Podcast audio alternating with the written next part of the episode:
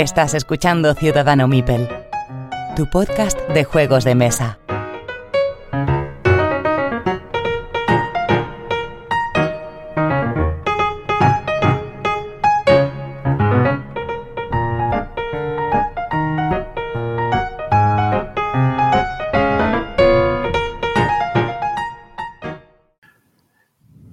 Episodio 81 de Ciudadano Mipel.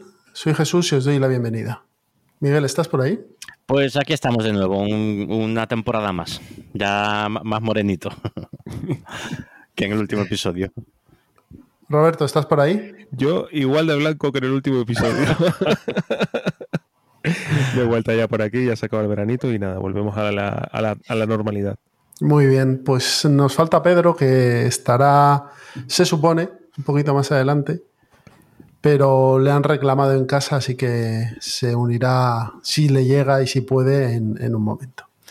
Comentarios, varias cosas. Este es el programa de principio de septiembre de, 2022, después de verano. Eh, para los mecenas sabéis que, que tenemos normalmente un, un programa especial en agosto en el que os estuvimos contando lo que habíamos jugado en verano y con su sorteo y demás.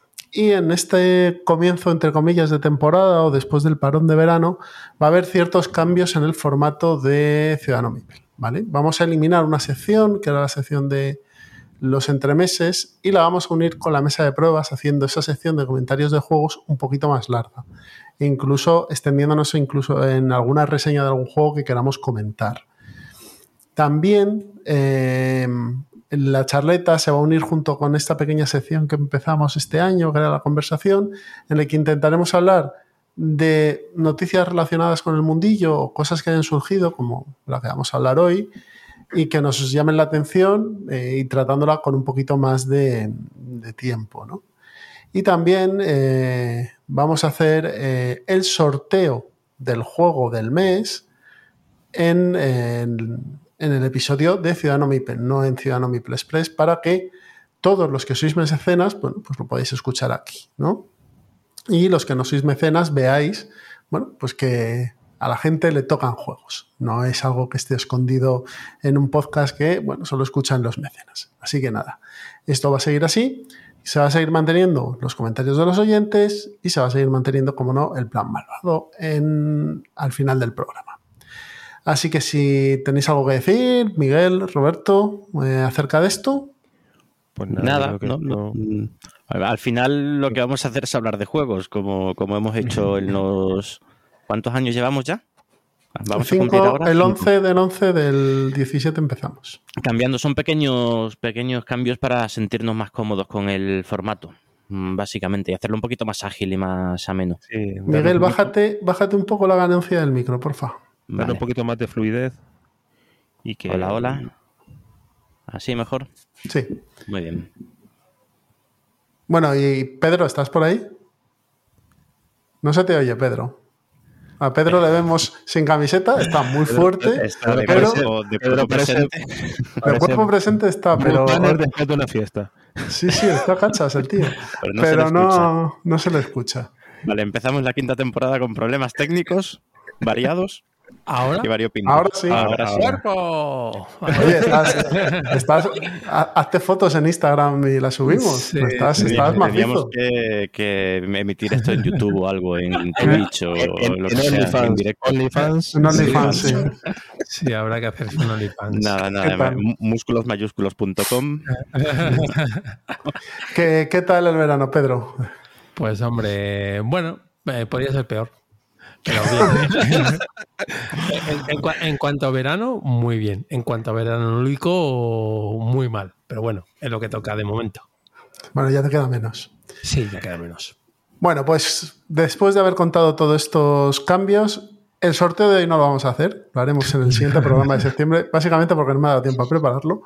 Así que eh, el siguiente programa, que será dentro de tres semanas y seguirá siendo en septiembre, eh, haremos este sorteo, ¿de acuerdo? Y ya de a partir de ahí en adelante haremos los sorteos de los juegos de mesa en Ciudadano Mipel. Pues para empezar eh, esta, entre comillas, nueva temporada, vamos a empezar con los comentarios del episodio 80, ya sabéis, en el que hablábamos de los juegos ambientados en verano y de Tabarúa, Fábricas Fantásticas, 1889, Seasons y muchos más juegos. Empezamos con David Vilches R, que dice que el Sibarita y el Foodie creo que son las figuras de Santa Mónica. Sí y no, son el Sibarita y el camión del de food truck. El Foodie y el Sibarita hasta cierto punto sería lo mismo. Pero muchas gracias, David, por la aclaración. Pablo Pazo. Jesús, un momento. Dígame. por favor. Hable. Que solo quería saber si seguías engorilado con el Tabarúa. Ahora no estoy engorilado con nada porque, como puedes ver, no tengo ningún juego cerca. Entonces están todos en un, en un trastero a 200 grados en el que no pienso entrar. Así que cuando salgan, cuando baje la temperatura y pueda colocarlos, ya me engorilaré. Eh, lo que tengo, y te iba a decir, lo que tengo más cercano es, pero no tengo cercano nada, porque no tengo ningún juego a mano. Una, una plancha de corcho parece, ¿no? Ahí al lado y poco más. Sí, esto es la plancha de corcho que habrá que poner, un cuadro que está de espaldas y, ah, mira, sí, tengo esto. Aquí. Bueno, bueno, para estaba leyéndome. El, manual del Downfall of Spiders. Eso es. Para nuestros oyentes, decir que tanto Jesús como Miguel han cambiado de emplazamiento para grabar. No, Miguel, ¿está donde siempre? No, yo solía grabar en la cocina.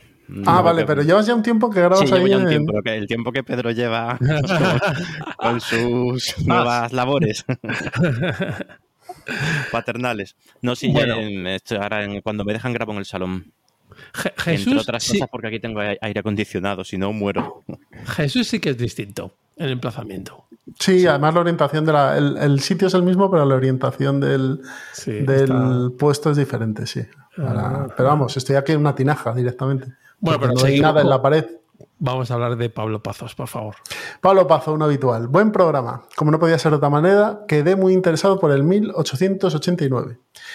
Dice que solo ha jugado al Chesapeake, al 18 Chesapeake, y que le vendría bien otro 18XX de iniciación. Pues prácticamente le diría que sabe ya jugar al, al 1889. Simplemente necesita ver que, en qué cambian las reglas, pero es prácticamente el mismo juego con distintos mapas, distintas privadas y vamos, o sea, que sí que se lance y que cuando quiera, que podemos jugar a través de la, de la web de 18xx.games. Pues nada, ya sabes, Pablo. Eh, tienes un desafío pendiente aquí. Dice que también vio fotos de tetrarquía y que le quedó, quedó prendado. Y además que le gusta mucho el periodo histórico, que quisiera al menos probarlo. Lo que pasa es que tetrarquía no sé, no sé si estará en Basal, a lo mejor sí lo puedes encontrar ahí, Pablo. Dice que no ha jugado nunca por Royal y que le da curiosidad, aunque no tanto para adquirir la Big, Box, la Big Box a ciegas. Yo creo que aunque adquieras la caja básica tienes de sobra. sí, pero es que ahora la Big Box ya o sea, está descatalogado, juraría. O sea, lo que he visto, he visto Big Box por ahí tiradas de precio. ¿eh? Claro, sí, lo que te venden ahora es la Big Box.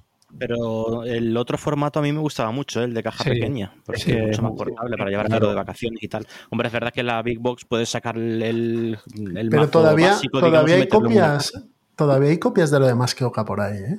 Sí. Debería, en, Amazon, debería. en Amazon te encuentras copias de Masqueoka y si no, puedes comprar la edición alemana, que como esto es independiente del idioma. Sí, aparte que las, las, las expansiones yo creo que mm, no, o sea, con el Es que yo creo que es el, el típico juego que con lo que tiene es perfecto. si le metes más cosas empiezas a fastidiarlo. Eso es. Sí, yo también, yo estoy de acuerdo. Hombre, hay expansiones que están bajas, pero, pero el juego, o sea, no mejora el juego, el juego base, es, le da un poquito eso más de es. variedad y tal. Eso es. Y, y, pf, no sé, no le veo el sentido a sacar una caja tan grande para un juego de este tipo. Pero No. bueno, a ver. El otro día yo vi a un tío de segunda mano que la vendía por 20 y pocos euros. Ujú. La Big Box. O sea, que- Que bueno, que, que Big Box tampoco es tan Big Box, porque yo lo he tenido en las manos y tampoco es que sea una caja muy grande. Para el juego que es, sí, pero la caja como tal no es muy grande. Sí, Bueno, sí, sí, no, pero la vimos- la vieja la- era. Claro, la vieja era. La vimos aquí en, Tamaño- en la jornada esta de tres correcto, cantos Correcto, sí, ahí Justo, estaba. Eso es. y no era pequeña, ¿eh? O sea, no, no, es, no es un Catán, pero no, pero, no era, pero no es la caja antigua que era más. o algo así. Sí, es, sí, tamaño libro podía ser. Un poco más grande, sí. Un poquito más grande, pero es ese tamaño, vamos. Que, si, que si encuentras la caja, mm, eh, la Big Box, a buen precio, cómpratela. Que si quieres algo más portable y encuentras la edición esta, creo que es de Pegasus, sí, la de Masqueoka, y te apetece tener algo más contenido, pues cómpratela. Es más fea, las ilustraciones son más feas, pues son de nuestro amigo Clemens, pero el juego es igual. Y es un grandísimo juego, ¿eh? un filler buenísimo. Muy buen juego. Sí, lo es, sí lo es. Bueno, continúo. Pedrito Gil. Buenas, ¿cómo estáis cambiando? Cuando empezasteis no erais tan criticones. ¿Qué os está pasando? En la afición hay diferentes perfiles de podcaster, cada uno tiene su estilo y su mercado. Que cada uno le gusta o dice que le gusta más su versión de juego, pues allá cada uno con su verdad. Entiendo que estéis relajados porque empieza el verano, pero creo que os habéis pasado de relajados. Parecía que corría alcohol, risas flojas, y luego nos contesta otra vez Pedro, desde el amor, eh. Pues mira, Pedro, muchas gracias por tu comentario. Oye, si tú crees que es un. que en el programa hemos perdido un poco el tempo, eh, pues oye, está bien que lo digas con amabilidad como lo has hecho. Así que yo te lo agradezco. Y bueno, yo lo escuché el programa y no me sentí así. A lo mejor el tema que tratamos en la mm, conversación no te pareció apropiado. Pero vamos, eh, gracias por el comentario. Y Tony Metre eh, le contesta, buen programa, a mí en contra de Pedro Gil me parece que bien que os relajéis. No tenemos que estar tan tiesos. Espero que disfrutéis de las merecidas vacaciones y se os echará de menos. Por Royal, juegazo. Pues nada, gracias, gracias Tony Metre. Y me gusta que haya diferencia de opiniones. Sí, ¿qué hacemos? ¿Nos relajamos o no nos relajamos? No sé, eso ya es lo que te pide el cuerpo. Esto es como los toros. Eh, diferencia de opiniones en su padre y en su madre. Pues esto sí, Pero, pero Pedro es cliente, cliente oyente fiel. ¿eh? Oyente, fiel. Si no, no. Si, lo dices por algo. Efectivamente. Yo, no estaba, yo no estaba. Yo entono la media culpa porque yo soy de risa, de risa fácil y a lo mejor ese añadido de risa fácil. Porque eres caribeño, pero lo añado yo. Así que bueno. Bueno, pues estos han sido los comentarios de los oyentes. Como os hemos dicho, vamos a pasar a la charleta. Ya sabéis que va a ser charleta con espíritu de charleta y de la conversación. Y vamos a tratar el tema de las copias chinas, que es un tema que nos ha propuesto Pedro a raíz de un comunicado que os voy a leer de Trangis Games. Así que nada, os ponemos una promo y pasamos a esta charleta. Hasta ahora.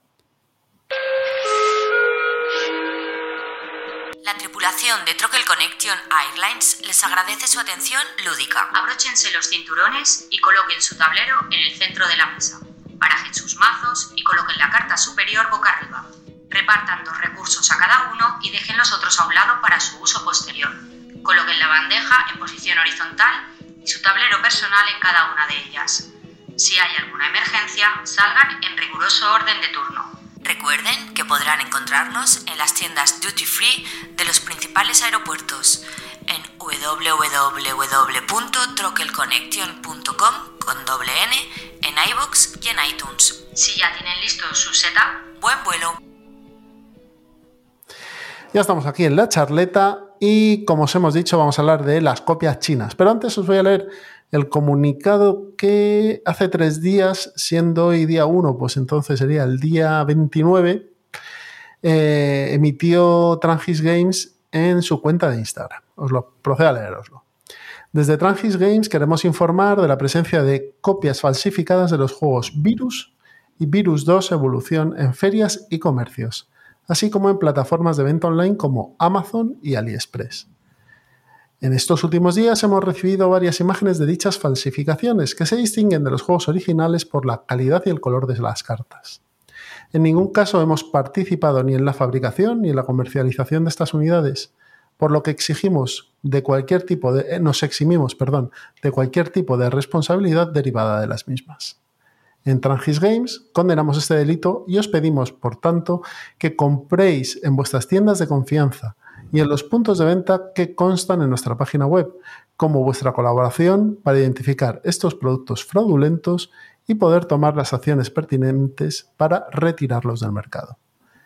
Quedamos a vuestra disposición para cuantas dudas tengáis. Pues nada, este es el comunicado de Transgis Games, me parece un comunicado muy apropiado, en el que denuncian que no solo en Amazon o en AliExpress, sino que en comercios o ferias se están vendiendo copias falsas de virus y de virus 2. Teniendo en cuenta que ha habido una foto de Rosalía donde aparecía en su avión privado jugando al virus, lo cual es un reclamo de publicidad, a mí me parece tremendo y que Transgis Games no podría pagar en la vida, eh, no me extraña que estén cabreados. También hay que tener, hombre, si quieres falsificar algo, yo creo que lo mejor es el virus, porque es un juego que se vende mucho. ¿Es así? Eh, eh, el, el, problema es, o sea, bueno, el problema es cómo lo paras, porque realmente, evidentemente, es algo ilícito. Eso estamos todos claros que es, que es ilícito y no, hay que, y no hay que apoyar la piratería. Pero claro, si tú te vas a la realidad de las personas mundanas, ¿no? de nosotros que nos gustan los juegos, eh, ya es cuando empiezan los grises, o por lo menos yo lo veo una escala de grises de decir, ¿cómo le dices a un padre de familia que no compre el juego en AliExpress? Pero hombre, no sé. O sea, es que, sí, es que yo entiendo, pero estamos hablando de un juego que vale 13 euros. Sí, máximo. Claro, sí, pero en AliExpress costará 3 o 4, no, lo he mirado, no lo sé. Entonces. A, eh, ver, yo te entiendo, Pedro. O sea, tú eres un padre de familia o alguien y está oyendo lo, del, virus, lo del virus, lo del virus, y entra en AliExpress y lo ve por 5 pavos y lo compra, obviamente. Da igual que sea o no sea ilegal. Correcto. El problema aquí, el problema aquí no es ese, o por lo menos desde mi punto de vista. El problema aquí es a dónde te has llevado la producción y quién te la hace. Ah, claro, sí, sí. O sea, es, es, es, es o sea, es Porque yo tengo la copia, consecuencia de. Claro, yo tengo la copia pirata de, de Secret Hitler. Claro, pero en un momento. Y es exactamente igual que el original. No, no, el problema, Jesús, ese, ese ejemplo, esperaba que lo sacarais, es que es eh, tiene una casuística determinada y es, ese juego salió en Kickstarter, se vendió y la editorial dijo que no lo sacaba o lo sacó muchos años después. Sí, sí, sí, sí. Yo creo que no lo han sacado, ¿eh? O, no llegaron a Creo que ha habido, hay originales. hay originales, sí, sí. Sí, hay, originales. Sí, hay originales del Kickstarter. No, pero no, no. no hay, hay, segunda impresión? Sí, me equivoco, sí. Sí, hubo second, sí, hubo second batch. Entonces, pero ese, esa segunda oleada tardó, o sea, hubo años. Entonces, había un nicho de personas como tú y como la mayoría que si querías el juego no lo podías encontrar. No podías encontrarlo. Y el chino dijo, eh, espera, aquí hay gente que lo quiere, toma. ¿Y qué pasó? Que se pusieron, es que lo encontrabas en Amazon en Amazon encontrabas la copia. Donde, yo lo compré en Amazon. Sí, sí. Pero ojo, es que en este caso de Secret Hitler tenías dos copias. Sí, había dos. tenías la copia Warripe sí. y luego tenías la copia, que es la que tenemos Roberto y yo, que se diferencia porque tiene un peón azul de madera, que el original no tiene. Sí. Pero tú la coges y es exactamente igual. Sí, o sea, es la misma copia de fábrica de uno y del otro. Y si no, son primas hermanas. Pero volviendo a lo que decía Pedro, es que ah, eh, son casos distintos. Una cosa es la imposibilidad de conseguir el juego y otra cosa es esquivar, comprar el juego original porque te sale un poco más barato. Que eso ya ahí entramos en términos que poco éticos. Es como lo pero, pero claro. Bueno, el, otro también es poco ético porque hay alguien que se está lucrando del trabajo de, otra persona. Claro, o sea, al final. la gente, ¿Cuántas copias piratas de Secret Hitler se han debido vender? Pues muchas más que originales, ya te lo digo yo. Es verdad, es verdad que se está lucrando de ello, pero no está. Mm, eh, no, está perjudicando al, autor porque el autor no lo está vendiendo, no lo ha vuelto a sacar. Sí, pero está, perdiendo, la, propiedad intelectual. claro, pero si sacas esas copias con su nombre, mm. si sacas esas copias con su nombre, se forraría o ganaría mucho más dinero del que ha ganado. Porque si, si, y vamos a ponerlo en números, si en copias originales de Secret Hill les han vendido 2.000 copias y los chinos han vendido 10.000, pues hombre, hay 8.000 hay de diferencia que se ha llevado el chino por delante. Entonces, pero creo que el caso del virus es más grave, me parece a mí. Eh, imagínate que ahora saca una copia falsificada del, del estudio en Esmeralda segunda edición. No, no la fan-made, no, no, no, eso es, son, es muy diferente eso de... Es que una cosa es lucrarse eh, y venderlo por Amazon y tal, pues eh, bueno, sí, está, está muy mal, evidentemente. Eh, pero no es el mismo caso que, un juego que está en tiendas, que, se, que, es un evergreen, además, que es un juego que ya mm, va a estar siempre en tiendas. no Ha pasado ya a la categoría, creo yo, de evergreen, de, de, catanes, mm, carcasones, que están en todas las tiendas y que no están ya solo en tiendas especializadas, están en todos lados. Entonces, no sé, a mí, a mí me parece más grave, sin, sin, sin quitarle hierro al, al tema del Secret Hitler, pero a ver, a mí lo que me parece más grave de, esto que dice la gente de Trangis no es que se venda en Amazon o en AliExpress, que eso es el salvaje oeste. Es que se vendan en ferias, tío. Sí, eso, sí, eso sí. que es. Porque eso es una tienda especializada. Está claro. Mm. Bueno, eso, bueno. Sí, sí, claro. Es una feria. No, es otra cosa que no tiene que ver con esto de tiendas especializadas, pero sí.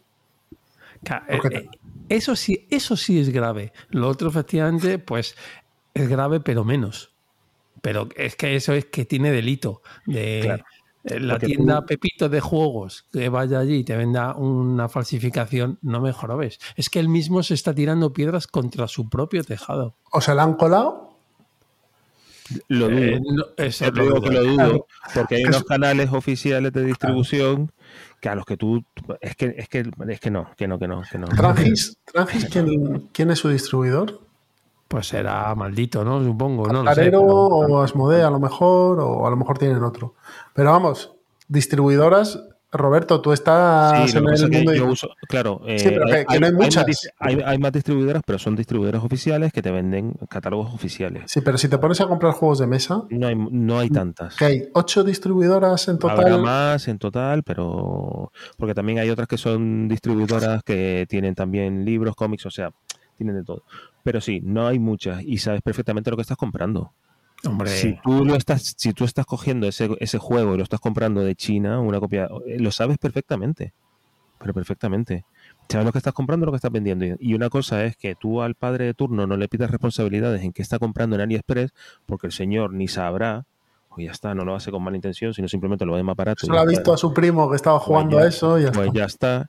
Y otra cosa es que alguien, efectivamente, que vaya a una feria y sabe perfectamente lo que está vendiendo, porque efectivamente es una tienda especializada, lo esté comprando por otros medios que no son los canales oficiales de venta y esté perjudicando a la, a la propia editorial. Y es que al final. Bueno, es, a él, ¿eh? También, ¿eh, Roberto? A él, a todos, porque es a todos, porque en realidad te estás, te estás cargando mm, realmente todos los pasos que, hacen que, el negocio sea más o menos sólido. ¿Entiendes? O sea, a nivel editorial, de distribución, de todo. Y, que, pues efectivamente, uno de vosotros acaba de decir, se están echando piedras sobre su propio tejado, efectivamente. Porque no puedes hacer ese tipo de cosas. Tienes que tener, tienes que tener unos valores éticos a la hora de también de tener un negocio, porque si no. Joder, si hay tiendas, tío, que están vendiendo en Wallapop. Sí, sí, sí eso, eso, hay tiendas que están vendiendo en Wallapop, que, pero así. Sí. es, que para que se te caiga la cara de vergüenza. Sí, sí. Eso es para hablar también. Que es que esa estela, ¿eh? Y además los tíos ya directamente nos esconden, ¿eh? No, no, de hecho suelen ser enlaces patrocinados. Entonces salen los enlaces patrocinados de tiendas, sí. Y con 15.000 hashtags. Mm. Juegos de mesa, juegos de teclado, arcamorro, no sé qué. Hay una cosa que, de la que se queja Raik de punto de victoria, que estoy totalmente con él, con Pablo, que es que no hay un filtro para quitar en las búsquedas a los profesionales. O sea, que tú te tengas que... O sea, a mí me parece bien que uses todos los canales que, tengas en tu mano para vender. Perfecto, me parece muy bien. Pero eh, di que eres un profesional para que la gente sepa a quién le está comprando. ¿De acuerdo?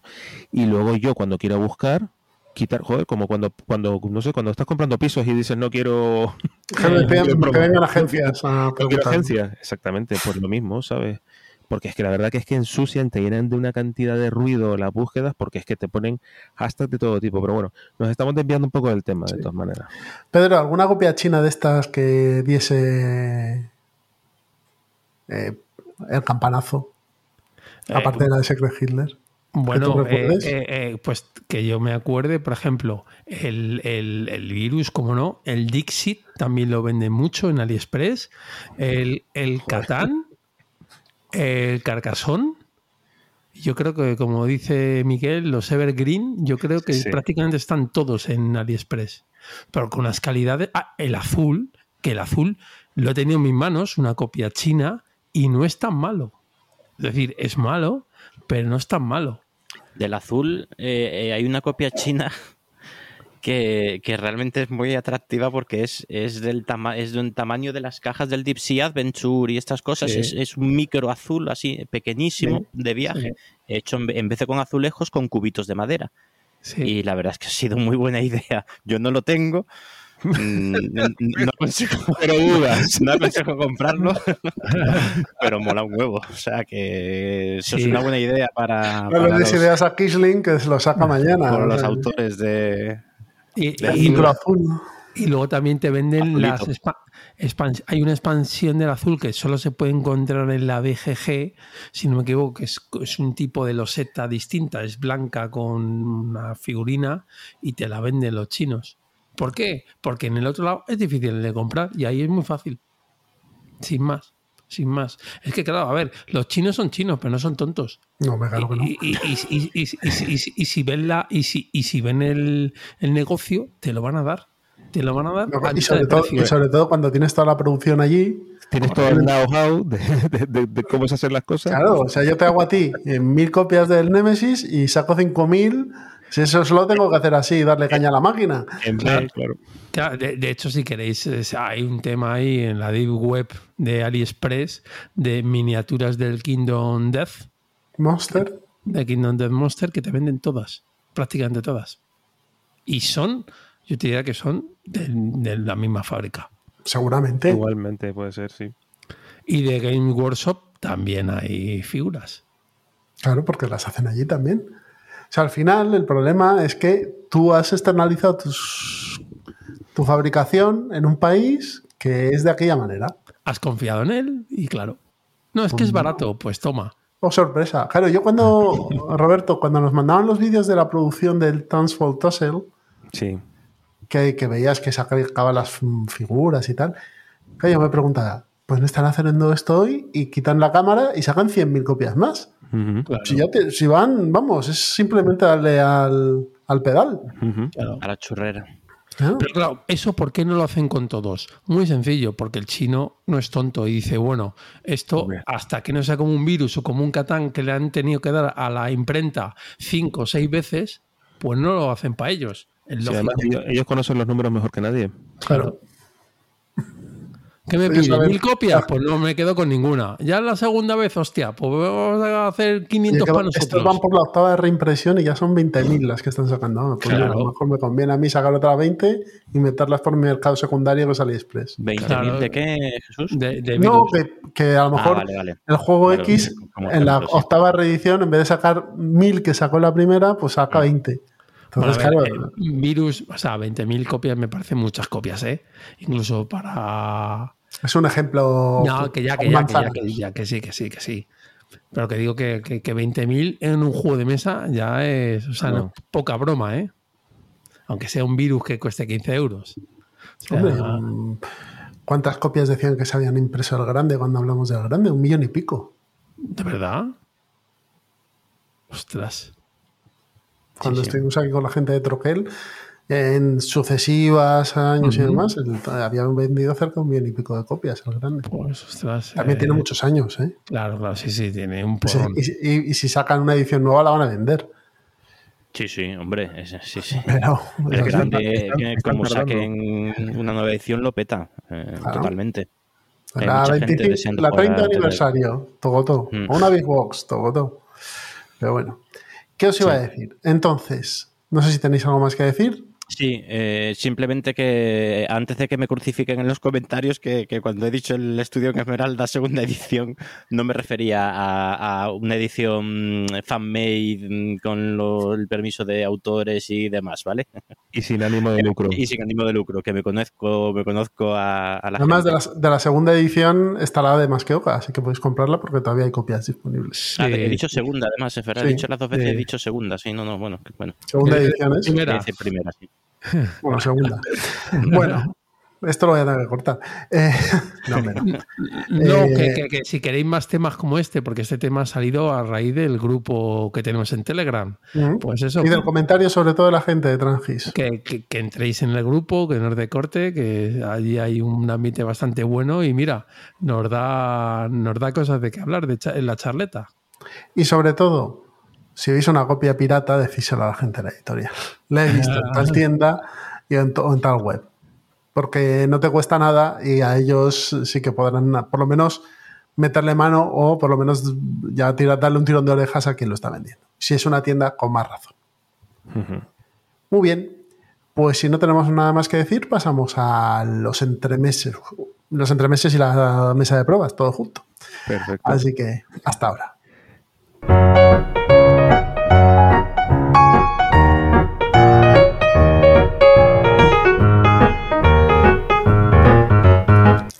Bien, ya estamos sentados en la mesa de pruebas y vamos a hablar de los juegos que hemos estado probando en estos últimos días. Ya sabéis, vamos a incluso extendernos un poquito más, porque hay uno que hemos jugado los tres, más bien dos, eh, Roberto, Miguel y yo, y, hablaremos un poco más largo de, este juego. Eh, Pedro, ¿tú tienes alguno que hayas jugado últimamente? Por supuesto, tengo uno para, ah, para ahora y tengo otro para el plan malvado. Toma ya. vienes, con los deberes hechos. ¿Eh? Pues si queréis, pasamos sin más dilación a The Transcontinental. Pues juego del año 2022 eh, de uno a uh, cuatro jugadores, aunque la comunidad dice que la mejor es a dos. Eh, con un 7,3 de nota, con 209 votaciones, de Glenn Dresser eh, ilustrado por Glenn Dresser y de Wheelhouse Games, que es una empresa que ha hecho Glenn Dresser para editar este juego, que me he estado aquí informando. Con lo cual, muchas de las cosas que, hemos, que vimos en la partida tenían ya explicación. Pues Miguel, si quieres comentarnos un poquito de qué va el juego, así muy rapidito, y hablamos de las de la partida, cómo fue y demás. Bueno, es un juego eh, de colocación de trabajadores. Mm, la mecánica principal es colocación de trabajadores en la que tenemos que llevar un ferrocarril, construir el ferrocarril transcontinental canadiense de la costa este a la costa oeste de Canadá. Eh, eh, es una gestión de recursos, vamos consiguiendo recursos y usamos esos recursos para ir construyendo esa, ir avanzando en esa cabeza de, de línea. a medida que avanza la partida, Mm, la cabeza de línea va a estar más avanzada y vas a, se van a, desbloquear nuevas eh, acciones para esa colocación de trabajadores. Es una colocación de trabajadores similar a la del Kailus, en la que vas poniendo... Eh, de hecho, el tempo del juego mm, es a mí me recuerda un poquito al Kailus, eh, porque vas poniendo...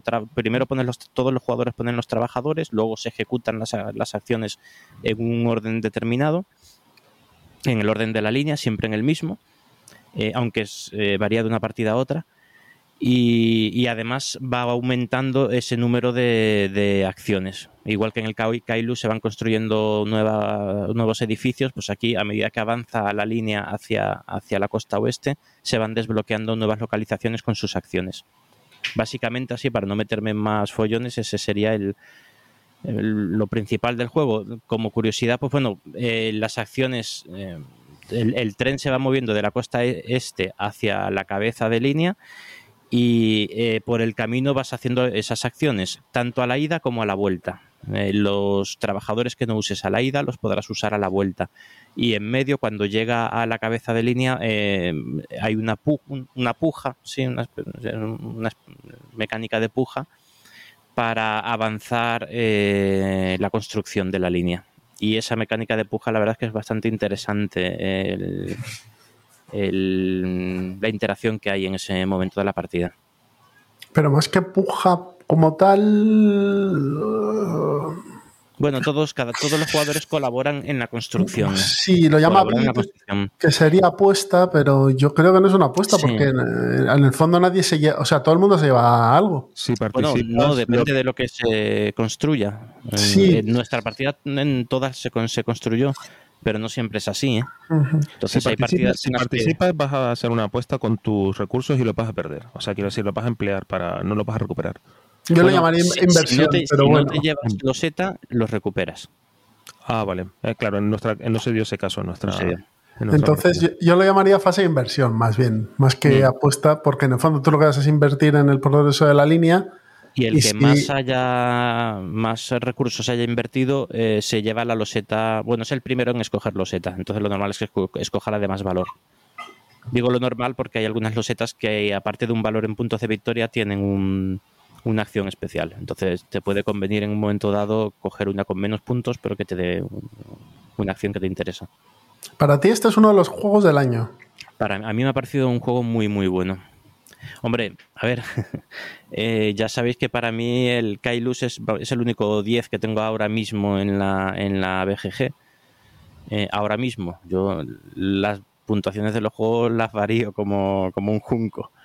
Eh, ahora mismo le tengo el único juego al que le tengo puesto un 10 es el Kailus. Y este me a mí me trae aromas de Kailus y he mezclado con trenes además no sé a mí, me ha parecido muy muy muy interesante este juego. Em, pues sí de este año quizá me guste más que el Ark Nova por ponerte un ejemplo. A mí me gusta más que el, a, mí me gusta más que el Ark Nova ¿eh? o sea ya si, si lo vamos a concretar en juegos que hemos jugado y tal a mí me gusta más Carnova. Mm, tampoco me ha matado este juego. ¿eh? Me parece que está bien. Mm, quizá tiene cosas diferentes a lo que se ve habitualmente por ahí, al típico euro de colocación de trabajadores, pero también se le nota que le falta, que le viene bien una segunda edición. ¿eh? Hay cositas ahí, dudas, eh, cositas que el no manual, están Es verdad que el manual tiene lagunas. Y la fase final sobra un poco, ¿eh?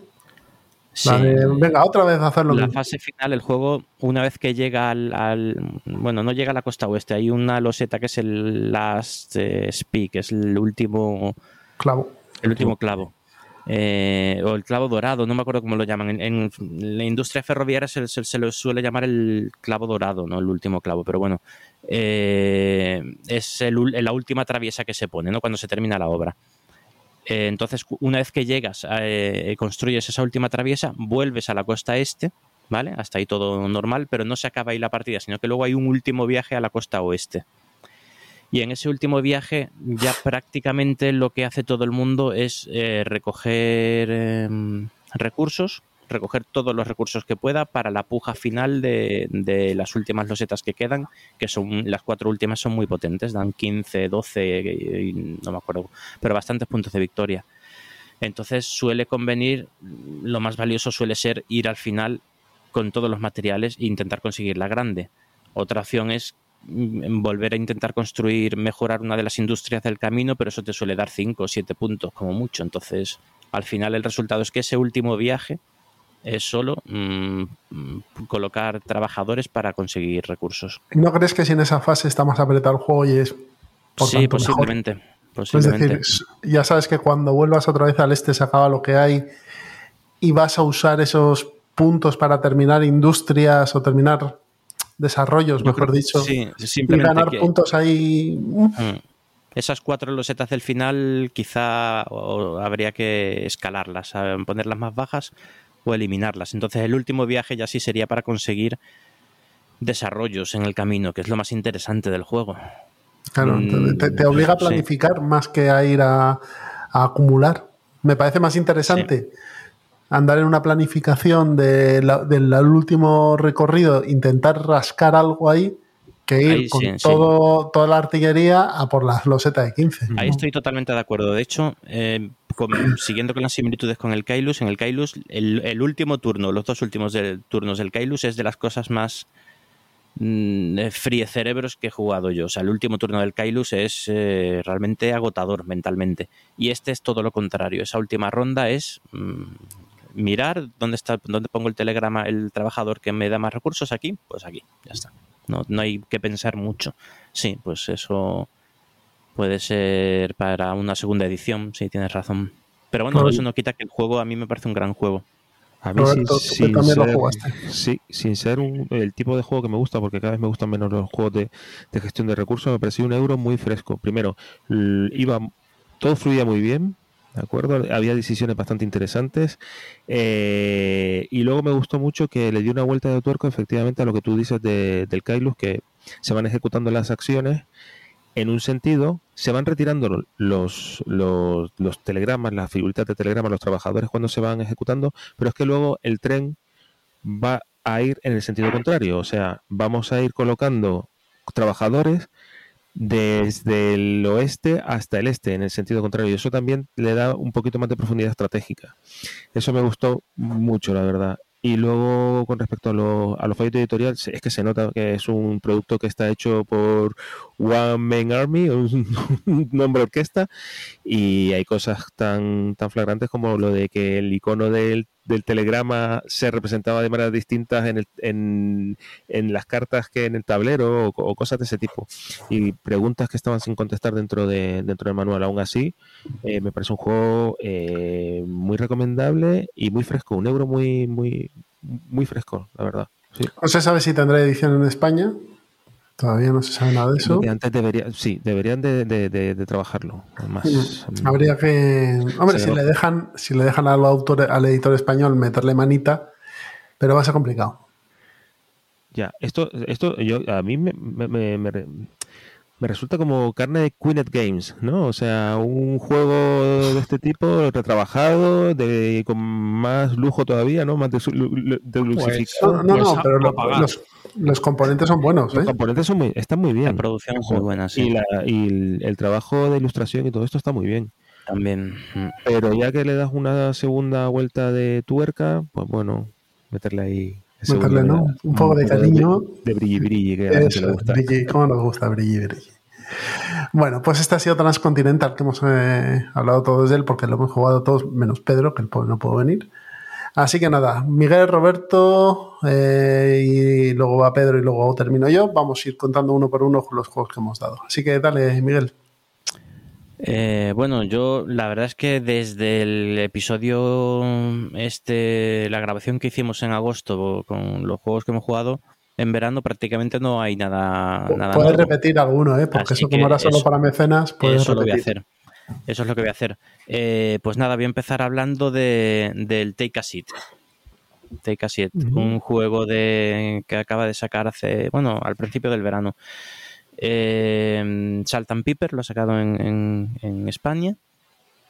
Juego, bueno, abandona un poquito el tema de las de las carteritas y se mete en, juego ya de caja, bueno, sigue siendo caja pequeña, pero bueno, muy un juego contenido, pero bueno, es un roll and gride, un roll and gride sin, sin papel, o sea, de los de rotulador, en el que tenemos que gestionar un patio de butacas de un, de un teatro, con colocando poliominos, eh, piezas de Tetris y tal en el teatro y tiene un par de mecánicas que muy curiosotas que la verdad es que sí, que me han gustado. Eh, compartes, eh, no hay un tablero principal, sino que compartes un tablero con el jugador de la derecha y otro tablero con el jugador de la izquierda. Y ahí vas haciendo unas acciones y tomando unas decisiones en las que, bueno, vas a escoger un, un, una entrada de cuatro diferentes que hay y colocas, o sea, son unas entradas que tienen una posición, creo que es de 3x4 o algo así, 3, como un, una pieza como de 3x4, más, más, o menos, ¿vale? Porque son diferentes en cada, en cada entrada. Tachas una y el resto es lo que pones en el, en, o, de, o de 2x3, 3x2, hay de distintas formas. Tachas una, uno de esos cuadraditos y lo que te queda restante es lo que pones en tu tablero, ¿vale? Son las piezas que tachas, las, las butacas que ocupas. Después ese mismo, ese mismo tablero que compartes con el de la derecha, en el siguiente turno lo va a tener él, va a ser el de la derecha el que va, el que va a colocar el siguiente, el, la siguiente pieza. Y así se va a ir eh, sucediendo un turno, o sea, en un turno coges el de la derecha y en otro el de la izquierda. Y así todos los jugadores, de forma que cada uno de esos tableros está compartido por dos.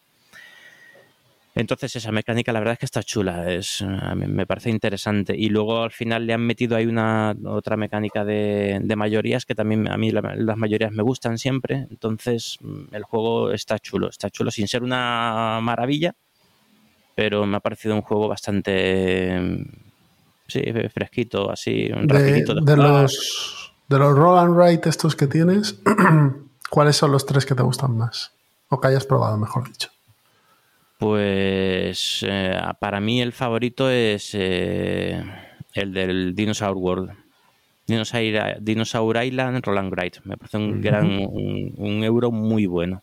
Con, en formato Roland Gride, pero es un, un, euro de partida de 45 minutos más o menos, muy bueno. Eh, también más que este, pues me ha gustado el, el de Welcome to. El de Perfecto el clásico. Sí, el clásico, sí, sí, sí, el del Perfecto Hogar. Y alguna expansión que también he jugado. Eh, también el Boomerang me gusta más. O sea, yo este no lo metería en un top de, de El de los. Está chulo, pero. On the Road, este, el de los músicos. On Tour también. El On Tour me, me gusta más que este. Este, es, este tiene más profundidad. Es que estuvimos hablando del On Tour un día y. me, parece, me, parece, curiosa la premisa, pero es que los Roland Raid. Ya. El On Tour, la primera partida me pareció muy plana, pero a, pero a medida que he jugado más me ha parecido mejor juego.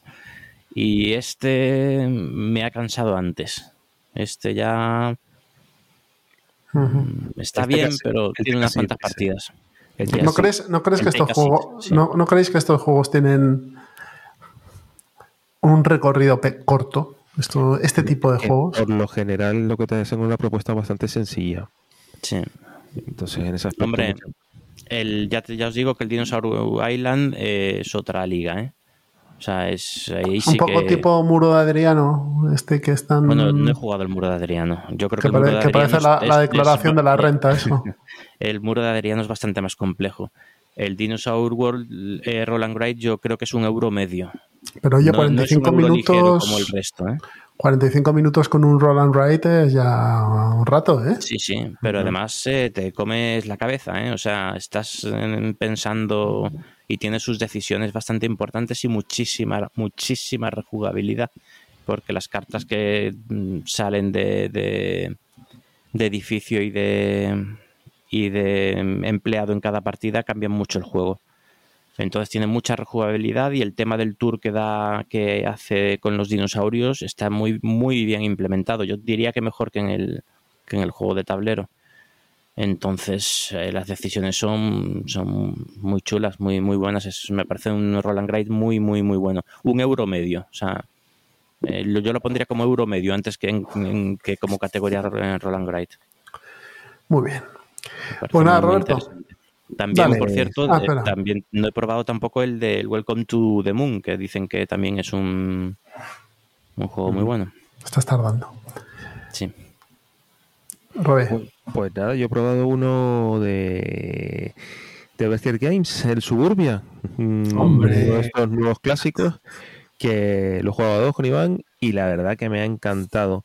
El juego va del típico juego de esto de construir tu ciudad, ¿vale? Entonces nosotros lo que vamos a, tratar de hacer es eh, ir construyendo nuestra ciudad a medida que lo vamos haciendo, las, las, losetas que vamos comprando se van a ir combando, van a, van a disparar ciertos efectos porque vamos a tener eh, losetas del tipo industrial, del tipo de suburbio, de oficina, etcétera y cada vez que tú compras una losetita, esta tiene un efecto y además activa otras que ya tienes dispuestas en tu, en tu mapa o incluso el contrario, puede tener eh, losetas que se activan con tu compra eh, porque te dice que cada vez que un restaurante se, se compra y se, se, construye, pues esta loseta te, te, añade tantos puntos de popularidad en el juego. Eh, vamos a tener dos tracks en nuestro. Eh, cada jugador va a tener dos tracks y uno va a ser el de, el de los ingresos y otro va a ser el de la popularidad. Al final de cada turno, los ingresos pues van a ir subiendo dependiendo de lo que vayas construyendo y eso va a ser eh, lo que vayas obteniendo al final de cada turno. Y la popularidad es lo que te vaya incrementando eh, los puntos de victoria. Eh, para comprar las losetas vamos a tener un mercado en donde vas a comprar la loseta por el valor que indica la loseta y porque en el mercado eh, las, las, rosetas cuando van apareciendo se van poniendo a la parte más izquierda y van a tener un, coste acumulado, o sea, un... el, típico el típico mercado que la primera vale cero, la de la izquierda vale uno, la más uno, perdón. exactamente, porque aquí eh, ya la loseta tiene un valor intrínseco y luego ya eh, tienes un, un, bonus a esa compra, un, un más a esa compra y tal. Y entonces, luego también cuando tienes falta de dinero, tú puedes comprar cualquier loseta, pagar solamente lo que sería ese plus que del mercado darle la vuelta y colocarla como agua. Y, dependiendo de dónde la coloques, pues dependiendo de los edificios que tengas alrededor, pues te va a dar un nivel de, un nivel de, dinero en ese momento, un income. El juego prácticamente está explicado.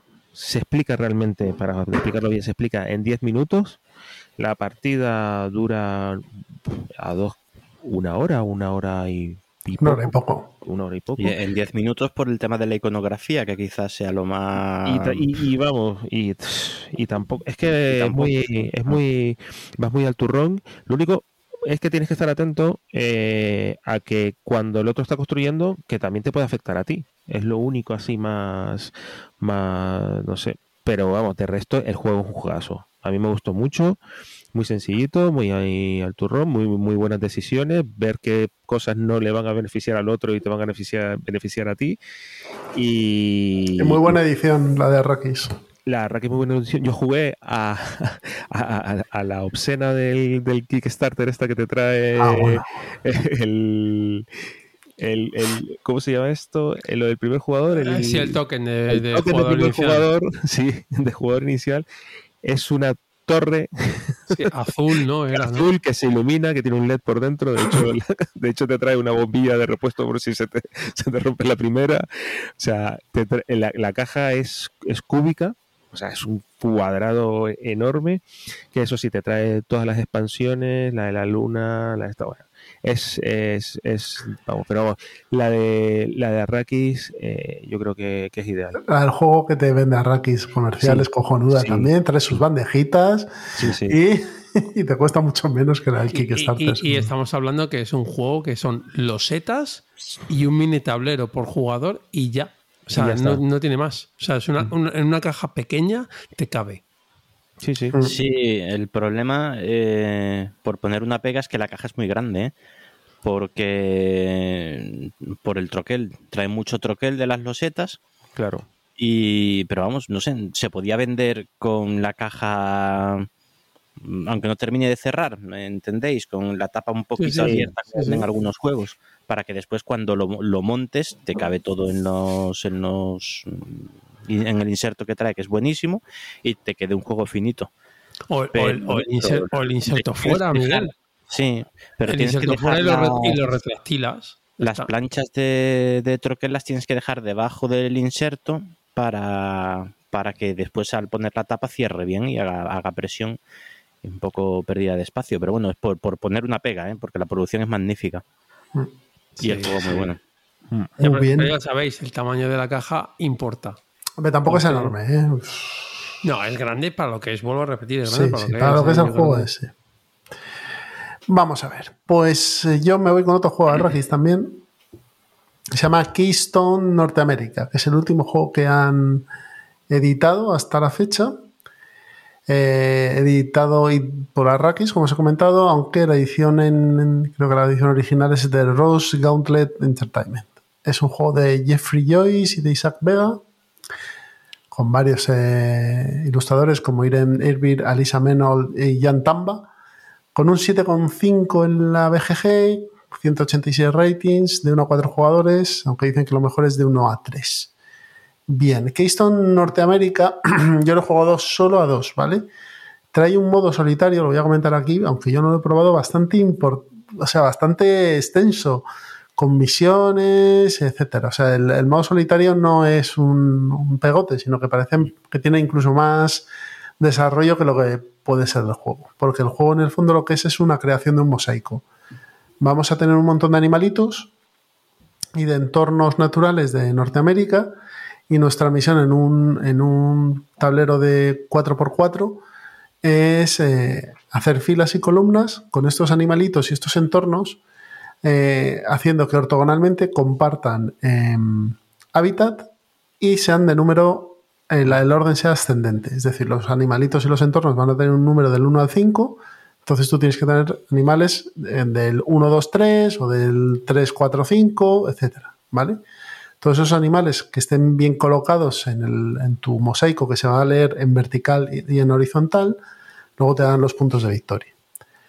¿Cómo consigues estos animales? Hay un mercado común y tú vas pagando con unas monedas que, trae el juego, son unas bellotitas, y eh, te vas a ir llevando estos animales que tienen una disposición parecida a la, a la del a la del mm, a la de suburbia. El que está más a la izquierda es el más caro, el que está más a la derecha es el más barato. Si tú en vez de coger el que está más a la derecha, coges el tercero por la derecha, pues vas colocando las monedas encima de esos animales que se quedan pendientes. Con lo cual, el que lo compres encima se lleva un poco más de dinero. Em, aparte de esto, hay unas losetas de habilidad que tú puedes activar como una acción y lo que te permiten es hacer cositas, pues poner unas, unas fichas de investigación que te van a dar más puntos en ese animal, eh, cambiar un poco las reglas del juego, deshacer el mercado, etc. Hay una mecánica muy chula y es que las, las losetas tienen dos caras. Entonces tiene una cara blanca que cuando tú activas una loseta activas una solo o dos, no me acuerdo bien, una o dos, y le das la vuelta a la cara amarilla. Y tú cuando activas las de la cara amarilla, activas todas las que estén activas de la cara amarilla. Entonces, si por un casual se ha dado vuelta a todas las losetas, pues vas a activar toda la fila de losetas de, de, habilidad de la cara amarilla. Activar estas losetas también te lleva al final de la partida. Cada vez que activas las losetas se mueve el track de tiempo hasta que llega al cero y, y se acaba la partida, ¿vale? Y se hace la puntuación. ¿Qué pasa? Esto puede llevar a cierto tortugueo si nadie activa esas losetas, ¿vale? Y tú puedes ir siguiendo, jugando y tal, pero tampoco puedes hacerlo mucho porque ya naste un mosaico y no puedes hacer nada más. Pues tienes 16 mm, eh, casillas. Básicamente esto es el juego. A mí que me ha parecido, me ha parecido que es un juego muy bonito, las ilustraciones de los animales son preciosas, es un juego bastante puñetero, aunque es un juego bastante familiar, es bastante puñetero porque tienes que pensar en vertical y en horizontal las mismas mm, fichas y que los hábitats te coincidan y que los números intentes coincidirlo, con lo cual hacerlo muy bien y puntuar en casi todas las filas y columnas a veces es muy complicado, por no decir prácticamente imposible, porque en alguna vas a bailar y que tiene unas mecánicas que se pueden explicar a todo el mundo. O sea que me parece que me parece que como juego familiar es un acierto. Si te gustan los animales y encima te gustan este tipo de juegos que son un poquito más matemáticos, pues sí, eh, el Keystone Norteamérica, que creo que no ha salido a un precio muy elevado, es una buena opción. Vale, vosotros no habéis probado ninguno de los tres, ¿no? No, no. Pues nada, Keystone Norteamérica. Eh, Pedrito, dale. Pues aquí, aquí va eh, siempre. A ver, vamos a ver. Siempre dispuesto. Siempre dispuesto, como no, y esta vez con los deberes hechos. y sin camiseta, dale. Y sin camiseta. Como, como buen podcaster, por otro lado. En verano los podcasters se quitan la camiseta. Pues nada, os traigo el Honey Booth. El Honey Booth es un juego de Kickstarter. Lo trae aquí maldito. No sé si ha salido ya o no. Yo lo probé la edición Kickstarter. Hay dos, la Kickstarter y la Retail. Las diferencias son eh, básicamente en cuanto a componentes, que la edición Kickstarter eh, está más deluxificada, pero una deluxificación como a mí me gusta, que no es todo pantogruémico como ha dicho Roberto con, con el tema de suburbia, sino es simplemente detalles. Eh, no está en español todavía ¿eh? esto. No está en español, vale, pero va a estarlo, ¿eh? que lo sepáis, que podréis esperar o no y lo podéis encontrar en castellano.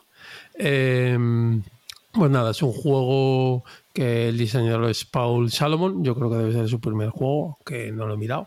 El artista es Anne Heidesik y la verdad es que es muy bonito. El diseño es precioso y está muy bien. Una cosa, Pedro, este tío es el de Periodic, de la tabla de los ah, elementos. Es, uno de ellos. Ah, es uno de ellos. Vale, vale, vale, vale, vale. Mm.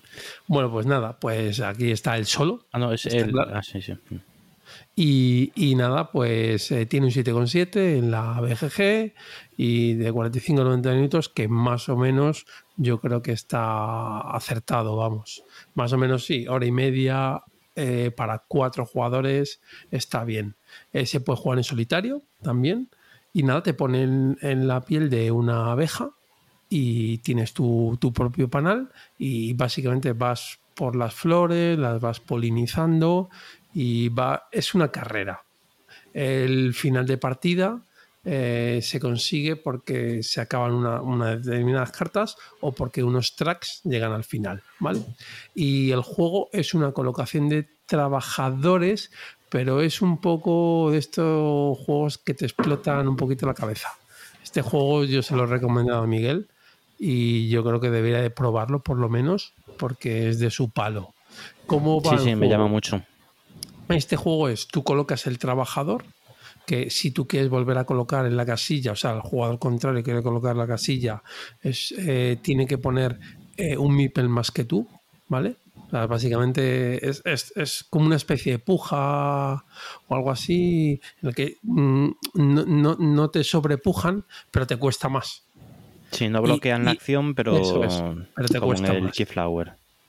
Eh, el Keyflower te echan y te vuelve el muñeco. Es eso, pero dejando los muñecos. Esto es como en el Panam. Como en el, Keyflower me refiero a la, a la, acción, al colocarte encima de, un, de una roseta, no, no en la puja. Lo único que en el Keyflower te echan, pero, pero aquí no, aquí te quedas. O sea, aquí los dos pierden el. Hay uno que pierde más meeples que el otro, pero ya.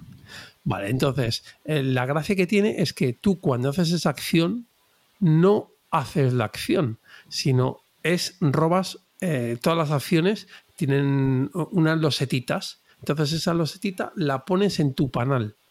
Y hasta que no se completa, no completas eh, el panal, por así decirlo, es que sin, que la gente lo vea es difícil de explicar. Pero básicamente es hasta que no se rellena tu panel, las acciones no se disparan.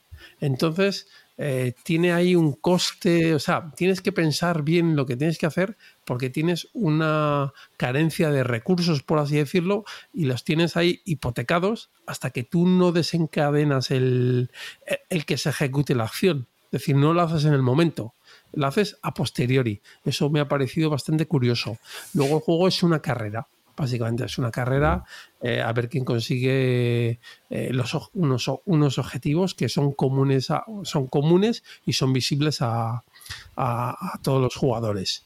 Eh, la verdad es que el juego me ha gustado mucho, pero pero, pero yo no lo metería en mi colección. Y no es que tenga muchos juegos, pues ya sabes que yo estoy un poco locuelo y digo, para adelante.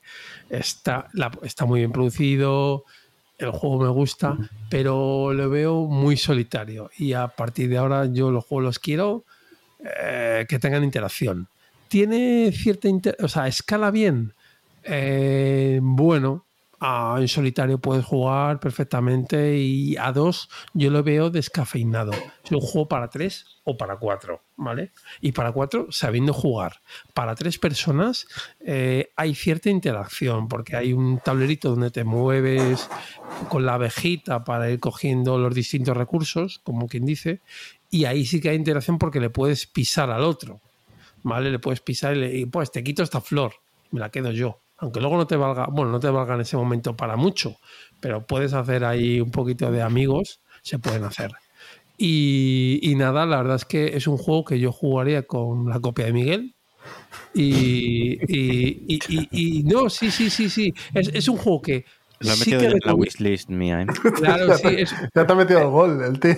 No, no, no, Es que este Avísame cuando salga en castellano, por favor. A Miguel, este juego a Miguel le va a gustar, porque es un juego de, de, su palo, de, de, romperte la cabeza. Porque es un rompecabezas a la hora de colocar el. De, de hacer que desencadenen todas las acciones que previamente has comprado antes. Es lo que tiene. Es la gracia del, del juego. Eso y que está, que es vistoso. Pero es un juego. Muy, muy llamativo el juego. Es un juego, es, es un euro con poca interacción, que es lo que a mí, para mí me ha echado para atrás. Pero por lo demás, eh, es un frío cerebro. Por ejemplo, a Jesús le diría, no, no. Lo con un palo, ¿no? Sí, no, no, no es un lacerda, ¿vale? No es un lacerda, pero sé que vas a decir uno más porque te conozco y vas a decir, bueno, sí, o sea, tiene la frescura de cómo se desencadenan las acciones, pero, pero, pero, pero a ver, que no inventa nada, ¿eh? Tiene abejas, a mí me gustan las abejas. ¿eh? Ah, bueno, vale. Yo os digo que lo que hace, lo hace bien. Y el 7,7 yo considero que es una puntuación merecida para el juego. Tiene un peso de 2,78. Es, es, es, es, muy fácil de jugar. O sea, no, pero bueno, es una puntuación, es un peso de euro medio, así. Sí, sí, sí, es que, es, que es, es, es pues, típico de, pues, de euro medio. Todas las acciones están a la vista de todos y son bastante atómicas. Es decir, básicamente en, todas las en todas las acciones que puedes hacer es coges una loseta y pues algo más. Te dan una abejita, que es un trabajador, o te dan no sé qué, o te dan dinerito, vamos, que no, que, que, hacer tú va volado. En cuanto has aprendido, va volado. Por poner pegas. Eh, los recursos que tienes se ven muy mal.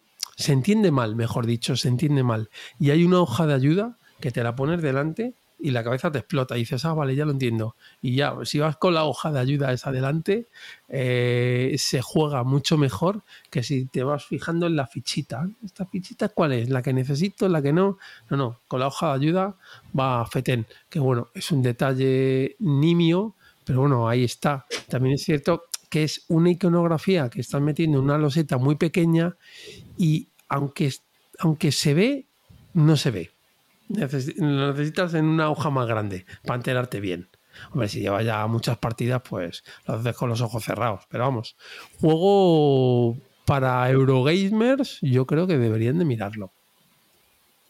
Muy bien. Muy bien, pues nada. Honey, ¿cómo se llama? Honey Booth. Honey Booth. Honey Booth. Eh, Miguel, te toca. Bueno, pues eh, voy a hablar de dos juegos que, han, que me han llegado. Me llegaron justo antes de las vacaciones, me los pude llevar eh, de, vacaciones y los probé allí en Cádiz. un Kickstarter así que me metí y bueno, pues no sé, por, por, ¿por qué no? la fichita. que, que, es el, el DICE Zen Park. El Dice Hospital es un juego muy planito, muy, muy plano, pero bueno, con los niños está interesante, está entretenido, por lo menos. Y nada, me metí en este, en el Dice Zen Park, y viene, vienen dos juegos. Viene también el Dice Hospital Roland Wright, que me ha parecido mm, muy malo. O sea, es un Roland Wright súper plano, no el, el tema, el, tema que podía tener el juego, el Dice Hospital, que bueno, mm, lo de los dados, ir subiendo, bajando para curarlo que se, o que se muera y tal, pues bueno, algo te metía en el tema, pero esto no, este es un es, una, es simplemente seguir una escalera matemática, una escalera numérica, perdón, y, y rellenar unas casillas con esos números, no tiene no tiene nada más, o sea, no es un Roland Great eh, soso, eh, aburrido y que con dos partidas ya la segunda me quedé yo ya, bueno, esto ya nada, a, la venta. Así que nada, ese para mí me ha parecido muy olvidable. Y el, y el Dice Zen Park es una, una vuelta al Dice Hospital en el que vamos eh, le dan una vuelta a la mecánica una capita más de dificultad y la verdad es que le ha venido muy bien muy muy muy bien en este caso tienes que mover, o sea, al activar los dados los mueves hacia la siguiente loseta. Entonces, eh, digamos que el, dado representa el, tiempo que le queda a la persona en el, parque temático y cada vez que se monta en una atracción baja ese valor y va a la siguiente, lo mueves a la siguiente. Eh, las, atracciones se activan de forma muy parecida a las, del eh, Dice Hospital, es decir, mm, pues eh, para esto necesito un dado azul de 6 y un dado, un dado azul mayor que un dado mm, rojo, por ejemplo, ¿no? lo activas y les bajas un valor porque han pasado tiempo ahí y se mueven a la, se mueve, uno de ellos se mueve a la siguiente atracción que la puedes activar a su vez entonces, eh, ese movimiento de dados eh, lo tienes que pensar mucho para, poder activar cuantas más eh, atracciones mejor. Y me ha parecido mucho más interesante que el Dice Hospital, muchísimo más. ya le, sube considerablemente el peso. De hecho, en los últimos turnos, el, manejar todos los datos que los dados que tienes en el parque y que se vayan moviendo de forma optimizando el número de atracciones que activas y con ello los puntos de victoria, me pareció un puzzle muy, muy, muy, muy interesante. Como pega, le sigo viendo el arte, que me parece que echa mucho, mucho para atrás, eh, por lo menos a mí. El arte me parece un poquito regular. El del Dice Hospital y el del Team Park, ¿no? Este. El mismo, es, el mismo. Es el mismo. Pero bueno, el juego, eh, eh, igual que el otro era muy plano y, y, muy ligero, este Este ya es otra cosa. Como juego es otra cosa. Me, me ha parecido bastante más interesante. Roberto. Vale. Eh, Sombra sobre Londres. Uy, qué bueno, qué bueno es. Qué bueno es. Vale, vamos a ver. Por partes. Por partes, ¿no? Como diría, como diría Jack. Como el destripador, por eso es tan bueno este juego. A ver, primera partida, ¿de acuerdo? Eh, ¿A cuántos? A dos. a dos. Yo llevaba Scotland Yard, Iván llevaba Jack. Y, y bueno, eh, el juego es bastante sencillo. eh, es un juego del gato y el ratón. Jack se va a ir moviendo a, eh, a través del, del mapa de Londres de forma secreta. Y los policías que vas a desplegar en el, en el tablero o bien van a poder arre- arrestar en una casilla contigua o bien van a poder preguntar si Jack ha pasado por ahí. Entonces se trata de eso, se trata de posicionar lo mejor posible, en el caso de los policías, a tus peones para intentar eh, ir dando donde, para saber dónde está la guarida de Jack.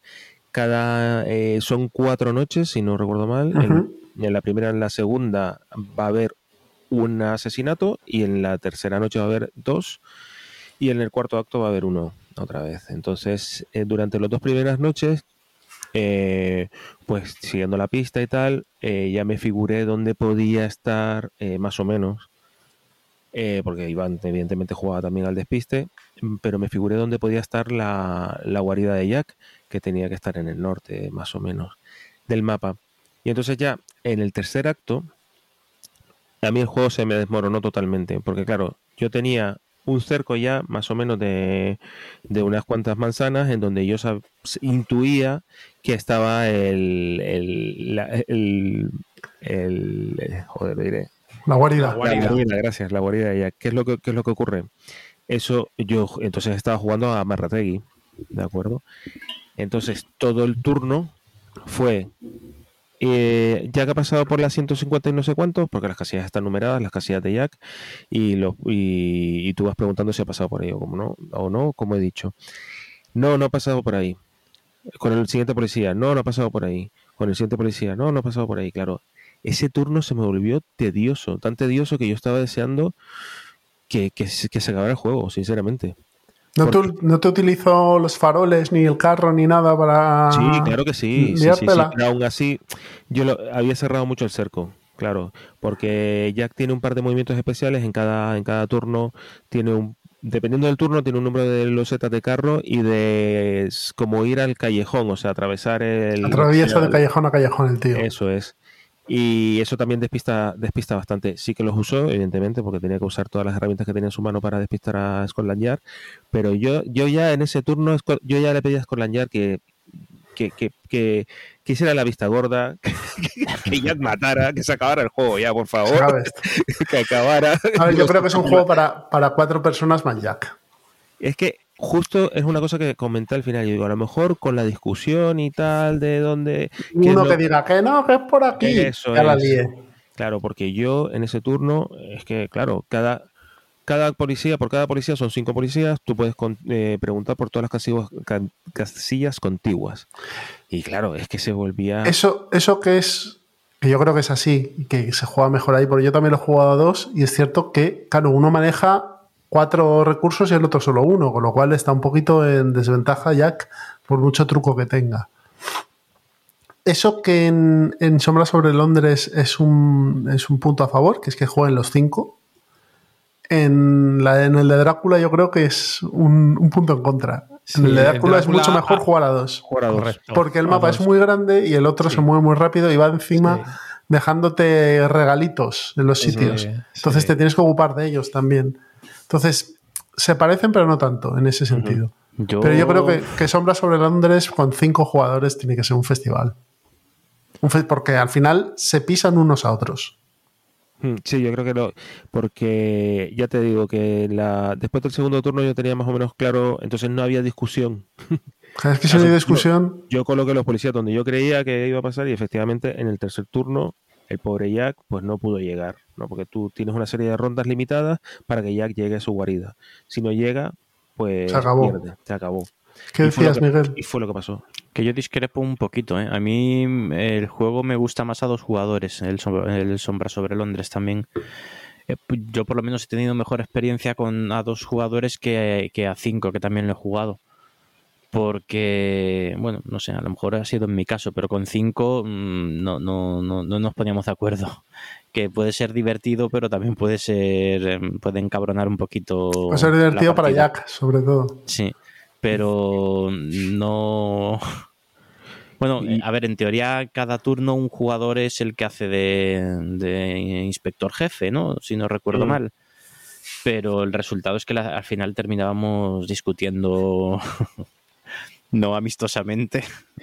y, este, los juegos de, este tipo de juegos de deducción, al final es deducción pura. Vas cercando y es deducción. Es, me parece más fácil de jugar a dos. Mm, pensar tú solo tu estrategia como con los inspectores. Sí, pero, pero claro, me resultó aburrido eh, eh, todo ese periplo en donde yo preguntaba y evidentemente no tenía nada. O sea, fue un turno y gané al final, pero no, yo no, no me sentía que estuviera jugando. Porque claro, es que si movía a mis policías sabía que le iba a abrir un huequecillo para que la rata pasara por ahí. Bueno, pues nada, Hombres sobre Londres, este es de Paulo Mori. Este es de, de, de Gabriele Mari y Gianluca Santopietro. Bueno, italianos, italianos a tope. Este es editado en español por Devir y creo que todavía hay copias, o sea, se puede comprar. Este sí, a la de Devir nosotros. Muy bien, pues nada, yo os voy a hablar de una maravilla con un 8,4 en la BGG, con 200 ratings, eso sí, que se llama Unmatched, The, Redemption Row. El primero de los dos em, paquetes, expansiones, juegos en el fondo de Unmatched ambientados en el mundo de Marvel. Aquí tenemos tres personajes a nuestra disposición. Luke Cage, eh, Motorista Fantasma y Caballero Luna, en el que se meterán en, pues, en un mapa que puede ser, yo qué sé, o la fuera de un polígono de Parla o, o una calle de Londres, da igual, donde quieran, a zurrarse la badana y a pelear entre ellos eh, con las eh, mecánicas de match, ya sabéis, todo controlado por cartas, eh, intentando reducir la vida al máximo posible y utilizando las tres acciones que puedes y usando solo dos de ellas, ¿no? Entonces, como de Unmatched hemos hablado ya bastante, solo decir que este pack, este paquete, este juego, es que en el fondo son juegos independientes, pero tú te puedes comprar esto y jugarlo. O sea, no necesitas ni caja base ni nada. Me parece que está muy bien logrado y me parece que las, mm, lo gracioso que tiene este juego, que es cómo juega cada personaje, está muy bien definido en, este Redemption Row. Tenemos por un lado al, a Luke Cage, que quizás es el más plano de los tres, que prácticamente es invulnerable, con lo cual va a reducir siempre daño, y que lleva un acompañante, lleva un sidekick, que ya llaman aquí, que bueno, es más convencional, es un tipo que va a tener cartas de ataque muy potente, pero se va a mover lento y, va, a hacer, va a costar mucho matarle. Y luego ya tenemos a los dos que de verdad están más bien, más bien perfilados, que son Caballero Luna, que tiene tres personalidades diferentes y cada uno hace una cosa, ¿vale? Una, una ataca mejor, una defiende mejor y otra se mueve más. Y cada, turno, y cada turno tienes que ir cambiando de personalidad de manera consecutiva. O sea, juegas una personalidad con Caballero Luna, luego juegas otra con Konsu, luego el siguiente turno te toca Mr. Knight y así. Con lo cual tienes que ir planificándote qué puedes hacer y qué no puedes hacer. Porque a lo mejor te vas a ir a pegar con uno, pero es que eres Mr. Knight y no pega tan bien como Konsu. Entonces, bueno, eso, eso me parece que está muy bien logrado. Y luego tienes a Motorista Fantasma, que lo que usa es su poder infernal para moverse muy rápido por el. Claro, va en moto para moverse muy rápido por el, por el tablero y encima dar golpes. Con lo cual pasa y va dando con la cadena a la gente. Sí, Eso básicamente también vas dejando, ¿no? Vas dejando cositas. No, tú tienes el, marcador este de poder. Y cuando lo quemas, ya no puedes hacer eso. Pero claro, hay cartas que te lo reactivan. Con lo cual tú vas a ir por la este dando cadenazos a la gente. Y claro, vas pasando a través de ellos. Pues en el juego no, tú no puedes pasar a través de una, de una loseta de un enemigo pero el motorista fantasma sí puede. Entonces va con la moto, esto lo que representa es que va con la moto y va dando cadenazos a la gente. Y claro, así yo ese lo juego mi hijo y hace bastante daño el, bicho este. Así que está muy divertido. No sé cómo será el de Daredevil. Tú lo tienes, ¿no, Pedro? ¿Qué tal está? También tengo Bruce Lee, que ya está descatalogado, señores. Bueno, pero no nos cuentes tus, tus rarezas. Y yo te he preguntado por el de Daredevil. Sí, a ver. que se puede comprar. Sí, el de Daredevil, bueno, se puede comprar. Eh, bueno, en, diciembre se podrá volver a comprar. Eso es, está, está complicado. Está, es Daredevil, la, Bullseye y Electra. y, Electra. Eh, no he probado todos y he probado, ¿a quién he probado? Creo que era Electra que va con la mano. Electra va con la mano y, por lo que he visto se muere y resucita otra vez. Eso es, se muere y resucita otra vez. Y, y, Bullseye, pero no me acuerdo. Lo probé, Bullseye que puede disparar a 5 de distancia obviando, obviando zonas. Correcto, obvia zonas y tiene 5 de distancia, correcto. Y luego, un detalle que se te ha olvidado, que estas dos cajas meten una mecánica que es en plan pressing catch, que en el tablero... Hay cosas, sí, las puedes cosas y las puedes coger y las tiras. Mm, está, bien. Pues nada, más droga de Unmatched, esta vez con Marvel. Mm, creo que vienen... ¿Hay una caja más? No, dos, dos, dos, dos cajas más. Chicardilla, ¿no? Chicardilla. La Chicardilla, Miss Marvel y otro más. O sea que esto, pues, pues eso. A sacarnos los cuartos. ¿A cuánto sale la caja? No es cara. Estas, hombre, estas son un poco más caras, ¿eh? Pero porque es Marvel. A ver, la, caja, la caja base de Unmatched creo que son 35 euros. Y, eh, la caja base 2, igual. Eso es. A ver, esto es como todo. Tú te puedes comprar lo que te dé la gana y lo que no te dé la gana no te lo compras. Correcto. O sea, yo, por ejemplo, los del Parque Jurásico me la bufan bastante. La caja de Buffy pues cazavampiros pues, pues, me la bufa bastante. El tiranosaurio, el T-Rex. Sí, que, que sí, pero que a mí los dinosaurios me la traen bastante al pelo. Ah, Entonces, mm, me da igual. Pero claro, las de Marvel no y eso que son personajes. Eh, sí, son. o sea, low profile. Para ser de segunda división. Sí, pero bueno.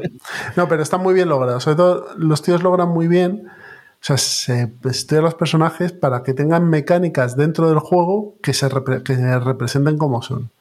Entonces, eh, tanto el motorista fantasma como el caballero luna, como nos decía, Luke Cage es más plano sí que están bien definidos. Pero más plano, pero porque el personaje es así. Porque el personaje es más plano, bueno, es un tío que es invulnerable. Entonces, bueno, pero los otros que tienen una buena bolladura está bien reflejada en el juego.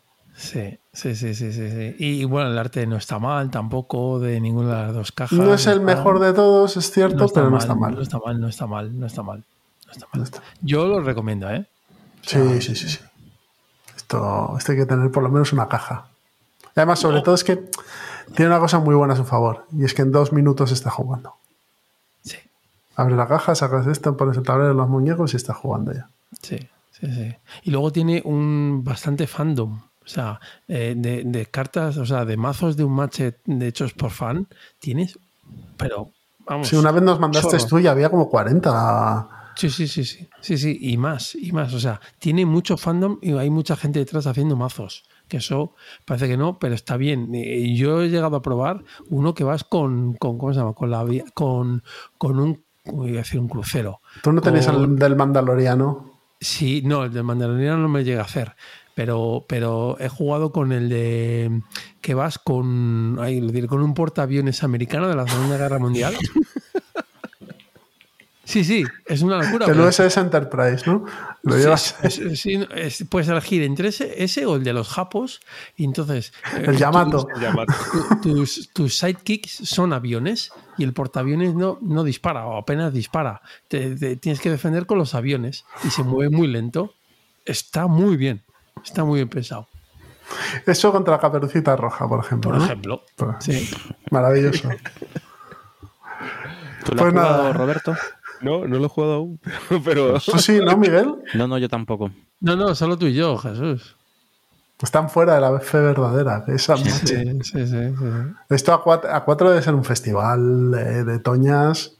Además, el tablero es enano, con lo cual no, no, te puedes escapar. Te van a trincar sí o sí. ¿Se puede jugar a cuatro? ¿Se puede jugar a dos o a cuatro en, equipos? Mm. Entonces, entre si coges cuatro personajes que encima lleven sidekit cada uno, o, varios, porque hay algunos que no llevan un sidekit, sino que llevan dos o tres. Eso ya es un festival de bichos por ahí moviéndose y pegándose. Es muy divertido, ¿eh? Un día a ver si podemos. Mira, pues en noviembre nos llevamos esto y hacemos una. Porque además se juega en 20 minutos. Sí, no, tardas nada. La, caja, la caja nueva. La caja base nueva, la del mono y la de. esa, está muy bien. Y es bastante equilibrada. Ah, ¿no la tienes esa, Jesús? No, eso todavía no. Pues pídatela. Es que no sé si está en castellano. a mí la que más me gusta es la de Covenant Fog. Pues yo te digo que esta te va a gustar, ¿eh? La de Verónica, la de. Bueno, Verónica. Bloody Mary, sí. Bloody Mary, eh, el mono este. Está, esa está muy bien, muy bien, muy bien. Bloody Mary es, es un monstruo, vamos. todos son potentes. Yo creo que es la mejor caja que hay ahora, ¿eh? De, de un match, sí. No me pongan los dientes largos. Pues eso nos lo apuntamos entonces para noviembre, ¿eh? Me parece buena idea, que llevo tiempo queriendo probarlo. Miguel, dale. Pero tú no, tienes más, Pedro, ¿no? No, yo ya no, ya, está. Yo tampoco. Ya hasta la siguiente, vamos, hasta, o sea, quiero decir, hasta, la siguiente sección. Ah, vale, vale. Que yo realmente tampoco, solo comentar un par de. Hombre, jugaste a Risa for, for, the Galaxy con nosotros. Pero como vais a hablar vosotros, pues. Bueno, pues, pues habla tú también, si aquí tenemos ya, pero quería... Bueno, venga, sí, pues eh, vale. me has convencido. En la última quedada sacamos el Race for the Galaxy, que hacía años que no, que no lo jugaba literalmente, además, años. Y echamos unas partiditas y. Claro, 7,8 con 51.000 ratings. Pues ya está, dicho todo. Me parece un juegazo. O sea, me parece que es como comer pipas. Yo no, no, puedo terminar de jugar una partida al Race for the Galaxy sin, sin eh, desear jugar otra a continuación. Aunque era la primera de Roberto también, ¿no? era, la primera tuya. Era mi primera partida, claro. Yo me la había bajado en su momento para Android, sí, sí. Y aquello fue infernal. O sea, no me enteré, no me enteré muy bien de, qué iba el tema. Sobre todo por el tema de la iconografía. Me quedaba claro que era una especie de Puerto Rico en donde uno cogía la acción y el resto hacía la, acción debilitada. Pero claro, y yo digo, pero es que yo no le veo nada a esto que no. Claro, jugamos el otro día en el Reino del Norte y me encantó. O sea, fue.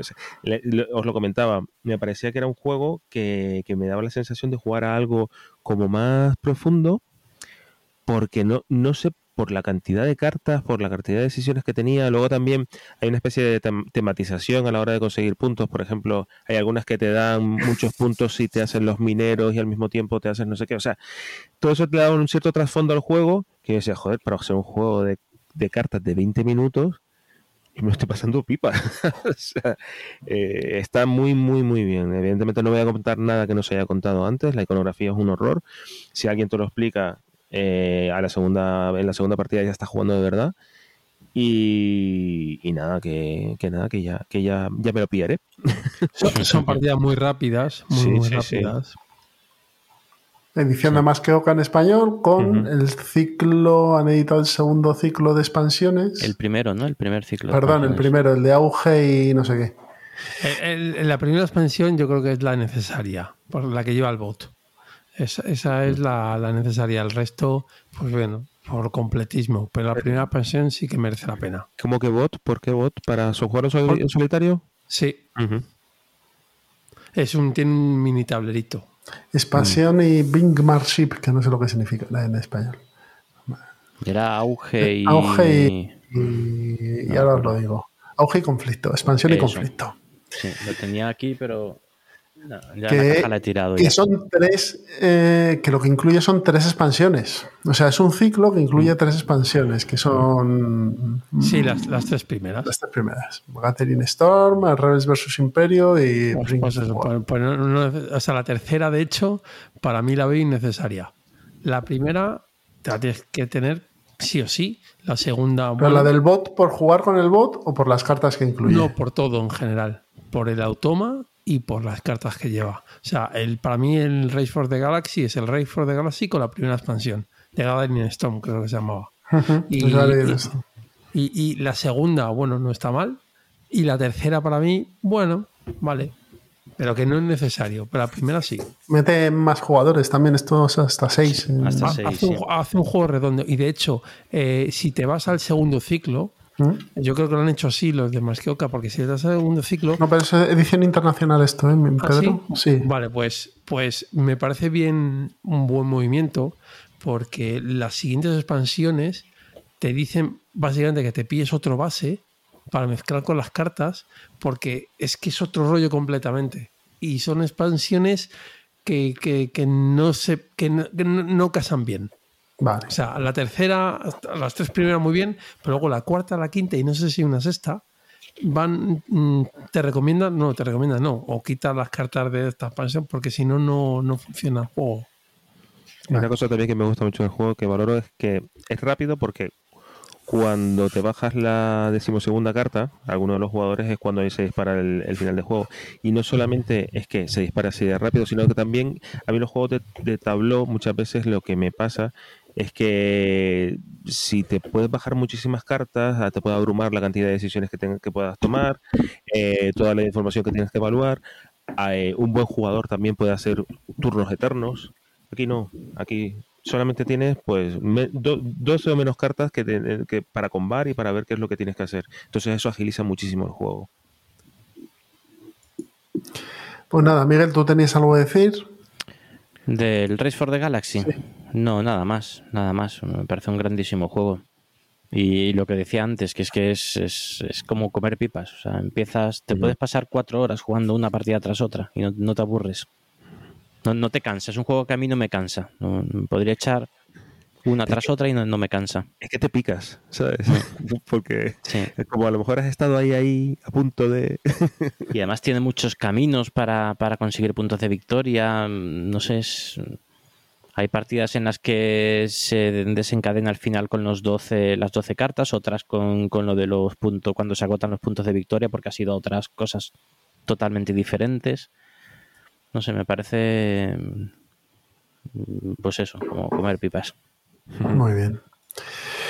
Pues si queréis, yo voy a comentar dos jueguecitos y luego si quieres cierras tú, que tenías dos uh, Rewind, eh, Miguel. Sí. Vale, yo voy a hablaros de Orleans, eh, juego de, ¿cómo se llama este hombre? Reine Stockhausen, dibujado excelentemente por Clemens Franz que hace un trabajo estupendo en este juego, la verdad, porque lo hace todo en base a ilustraciones de estilo medieval y está muy, muy bien hecho. Aquí tenemos uno de estos juegos que me gusta a Pedro, que es un multisolitario, y, es así, porque en, el fondo lo que vamos a hacer es eh, activar unos trabajadores que vamos a sacar de una bolsa y los vamos a en nuestro tablero personal a colocar en diversas ubicaciones para conseguir o más trabajadores o mover un, peoncito que tenemos que va por, un mapa y nos vamos a ir llevando mercancías y poniendo casitas de comercio, etcétera. Y avanzando en los tracks para tener más beneficios, ¿vale? Cuando te llevas un, dependiendo del tipo de, personaje que te llevas, pues avanzas en esos tracks y eso te va a ayudar también a, consejo, a la consecución de victoria. El juego como tal está muy bien hecho, muy bien diseñado. Eh, si no te gustan los multisolitarios, pues la interacción que tiene es poca, aunque creo que tiene una expansión que se llama Invasión, que seguramente favorezca esto. Yo solo he jugado al base. La edición viene con un básica que creo que es de Arraki, sí. Eh, incluye también el quinto jugador y, y, trae un montonazo de material, pero montonazo, no os podéis hacer una idea. Y es un juego que tiene una cosa muy buena a su favor y es que son 18 rondas fijas. Entonces, cada ronda. A, mí me encanta esto. Cada ronda va pasando un evento que afecta a todos los jugadores. Entonces, tú sabes, vas pudiendo ver y midiendo por dónde va la partida, eh, un euro de los de siempre, un euro clásico, si te gusta la colocación de trabajadores, si te gusta eh, una pequeñísima interacción que no es nada, que es este viaje porque haces eh, con tu mercader por, el mapa pero te gusta hacer las planificaciones a fondo para poder, bueno, ir ganando beneficios, mercancías y aumentar en el track de conocimientos, que es lo que te va a dar puntos al final de la partida, pues nada, este Orleans lo tenéis a mano. Lo que pasa es que también tiene un factor de, suerte, ¿no? Tiene un factor de suerte muy grande, porque claro, tú vas a sacar de una bolsa a los trabajadores y hay veces que te salen los que no te interesan. Y luego también hay una opción eh, que es quemar estos trabajadores en unas especie de, en un, mapa común que se llaman obras públicas o obras de caridad, no me acuerdo muy bien el nombre. Entonces tú vas a usar ahí los trabajadores eh, para quitártelos de encima y poder conseguir otros que te beneficien más o que te gusten más. Vas a tener cuatro trabajadores de base que son tuyos y que no vas a poder quemar, pero el resto sí que vas a poder hacer eso ahí. También hay eventos que te matan trabajadores, con lo cual, bueno, te los quitan un poco de encima. Pero bueno, eh, ahí tienes que andar midiendo, oye, mira, es que tengo muchos caballeros y ya no necesito tantos caballeros, por la razón X. Entonces los voy a llevar a estas obras públicas para que por lo menos me den algunos puntos. Está muy bien pensado el juego, ¿eh? muy, muy, muy, muy bien pensado. Eh, y hay una versión que además ahora está muy barata, eh, que es el Orleán Historias. Eso es un cajotón enorme, además. Y es un juego. Es que no lo llamaría Legacy yo. Bueno, es el Orleans, es las mismas mecánicas del Orleans, pero con un argumento. Tienes unas misiones que hacer. Eh, en este caso son dos que te vienen en la caja básica, pero ya he visto que van a sacar la 3 y la 4. Y nada, lo que vas haciendo pues son misiones con las mecánicas de Orleans eh, dentro pues, de, un contexto. Es como que los eh, campesinos llegan a un asentamiento, empiezan a montar la ciudad de Orleans, les van pasando cosas, hay también eh, como eventos que les... Algo similar al, Maracaibo, a la, campaña del Maracaibo.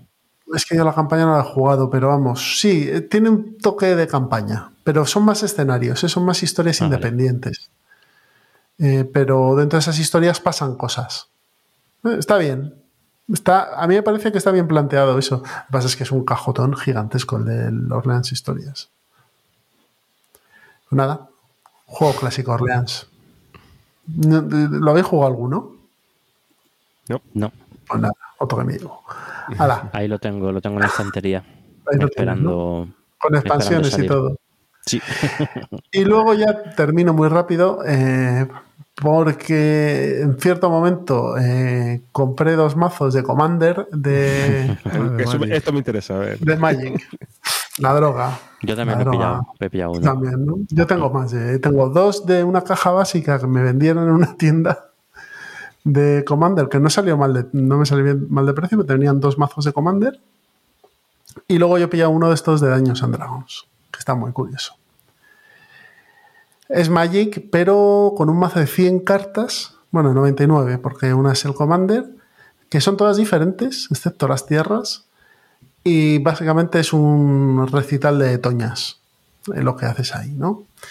Entonces, eh, sí que cambia un poquito la mecánica de Magic, sobre todo porque las cartas, al ser únicas, pues eh, tienen, tienen un uso solo y porque tienen una opción que es exiliar, que yo nunca había visto en Magic, tú matas una carta, la llevas al cementerio, pero hay otras que las puedes exiliar y eso te permite hacer combos con tus cartas y, tu, y normalmente con tu commander. Tu commander lo sacas y si te lo matan se vuelve otra vez para atrás y luego puedes volver a sacar pagándolo por un poco más de, de maná. La verdad es que está bastante bien. ¿Qué pasa? Yo lo juego con mi hijo a dos. Este juego es para cuatro. Y está pensado para cuatro. Tres, cuatro. ¿Por qué?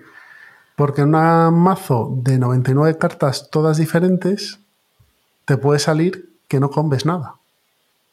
Que todo lo que te saques no te sirva de nada. Y que el otro te esté dando bofetones a mano llena. Y además hay cartas que bajas unos minions también. Entonces te puedes plantar con ocho criaturas en un momento. Claro, ocho criaturas. Si tú no tienes ninguna, porque a lo mejor no te han salido criaturas, no te han salido suficientes tierras o lo que sea, en tres golpes estás muerto. Es cierto que aquí tienes 40 puntos de vida, pero, pero como no te salga bien, pues mal asunto. ¿Qué pasa? Que si somos tres o somos cuatro, las tortas se reparten. Entonces, si uno va muy destacado, le pueden ir cascando los otros. A mí me parece que es curioso el planteamiento este de Commander. Y el de daños and Dragons mola. Porque tienes que tirar el dado, van saliendo resultados diferentes. Está, está curioso.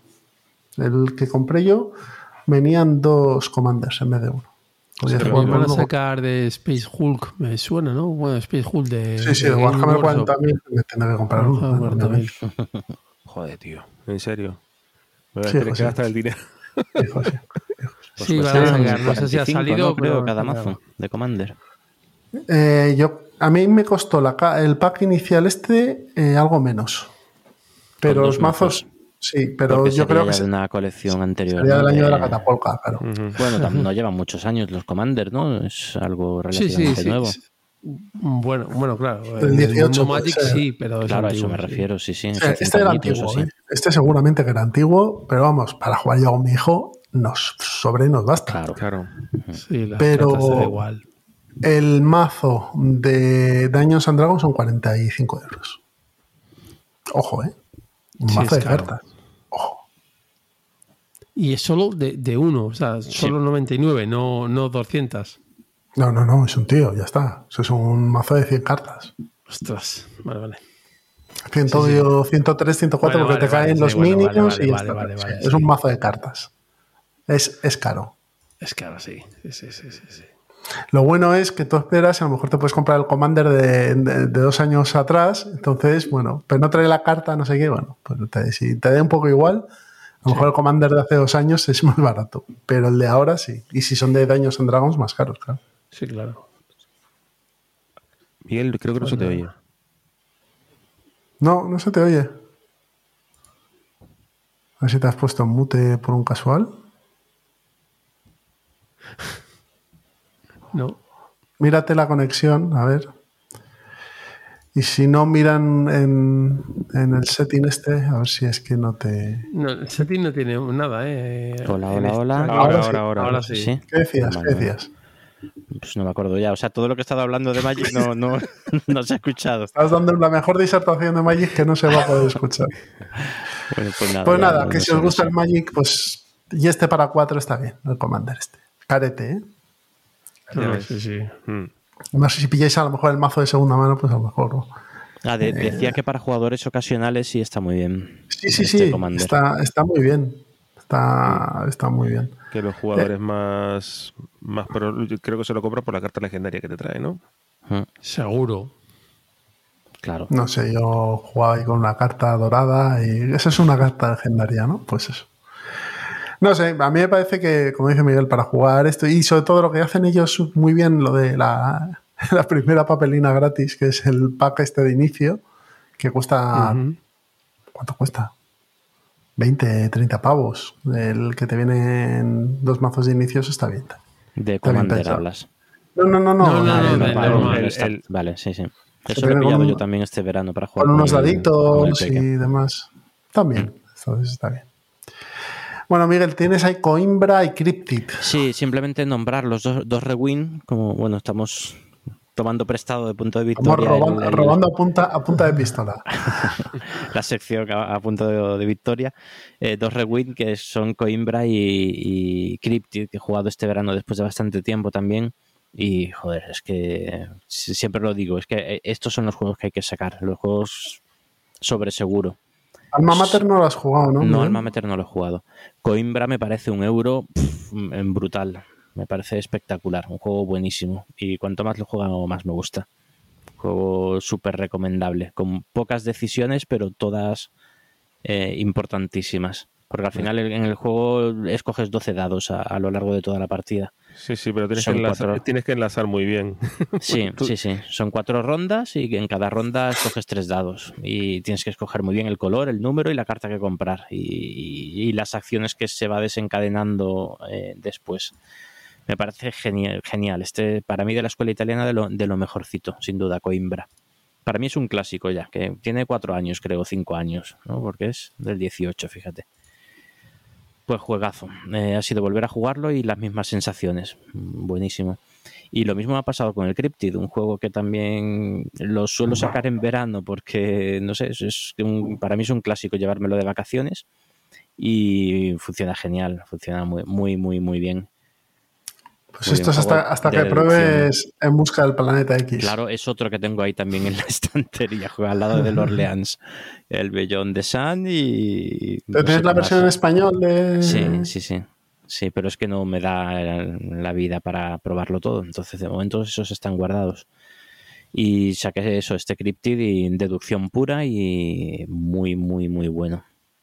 Muy bueno, muy, Muy bien. divertido. Por cierto, van a sacar un Cryptid nuevo eh, ¿Ah, sí? dentro de nada. Mm. Pero creo que la mecánica es bastante diferente, pero bueno, pero tampoco sé mucho más. ¿Te Que van a refieres sacarlo nuevo y ya está. al, Es que ahí van a sacar un cryptid que no tiene nada que ver con el cryptid. Aparte del nombre, sí. Pero es el, mismo autor también, ¿no? Es que ahora no lo tengo por aquí, pero había uno que no. o sea, van a hacer un juego que se llama, que se llama Cryptid, pero. Urban Legends. El Urban Legends, eh, Urban Legends. Que no tiene nada que ver con el Cryptid, ¿eh? Nada que ver, ¿no? No. Pues las letras son iguales, ¿eh? sí, claro, eh, aprovechan el tirón de Cryptid, pero luego si veis, eh, ya solo viendo el setting del, del juego. Sí, no se parece mucho, ¿verdad? Sí, es los, mismos autores. Ahora que verlo. Bueno, es de Osprey, ¿eh? Con lo cual esto tiene un 5,5 con 123 ratings, no quiero decir nada. que, que esto lo edita Osprey y Playgame Edizioni pero Osprey que lo trae aquí, o, eh, Do It. Do It es, pero están con lo de Osprey que están enfadados, porque como lo sacan a 10 euros luego en Amazon, claro. Pues habrá que ver. Habrá que ver. No parece que sea muy dependiente del idioma. Bueno, pues si no tenemos nada más, pasamos a plan malvado. ¿Qué os parece? Venga, muy bien. Perfecto. Vamos para allá.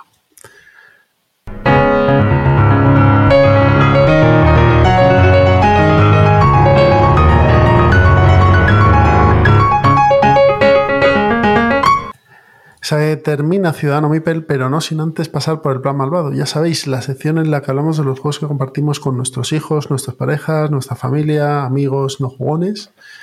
Y empezamos con Pedro, por ejemplo. Venga, pues vamos, para allá. Eh, hoy, eh, en tributo a Miguel, que hace tiempo que no lo veo, pues traigo Welcome to the Moon. Welcome to the Moon, que es un juego que, él quiere probar, pues yo ya lo he jugado.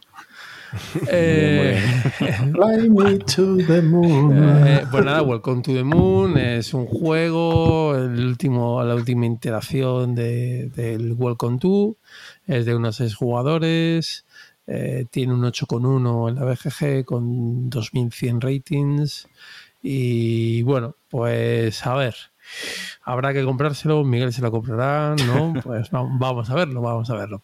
Eh, Welcome, eh, Welcome to te mete en la piel de un astronauta. Bueno, la primera sorpresa, por así, es que tienes ocho tableros, que eran ocho tableros diferentes. Entonces son como ocho modos diferentes de jugar a lo mismo. Eh, no juego al resto de Welcome Tooms, pero entiendo que la mecánica es la misma. Es un roll and write, bueno, un roll, es un flip, and write en este caso, que giras una carta y nada, pues es que eh, pintas el numerito, tienes unas, bueno, tienes el caso de la primera misión, que es la típica, que habréis visto fotos por ahí, que es un cohete, pues tienes filas, ¿vale?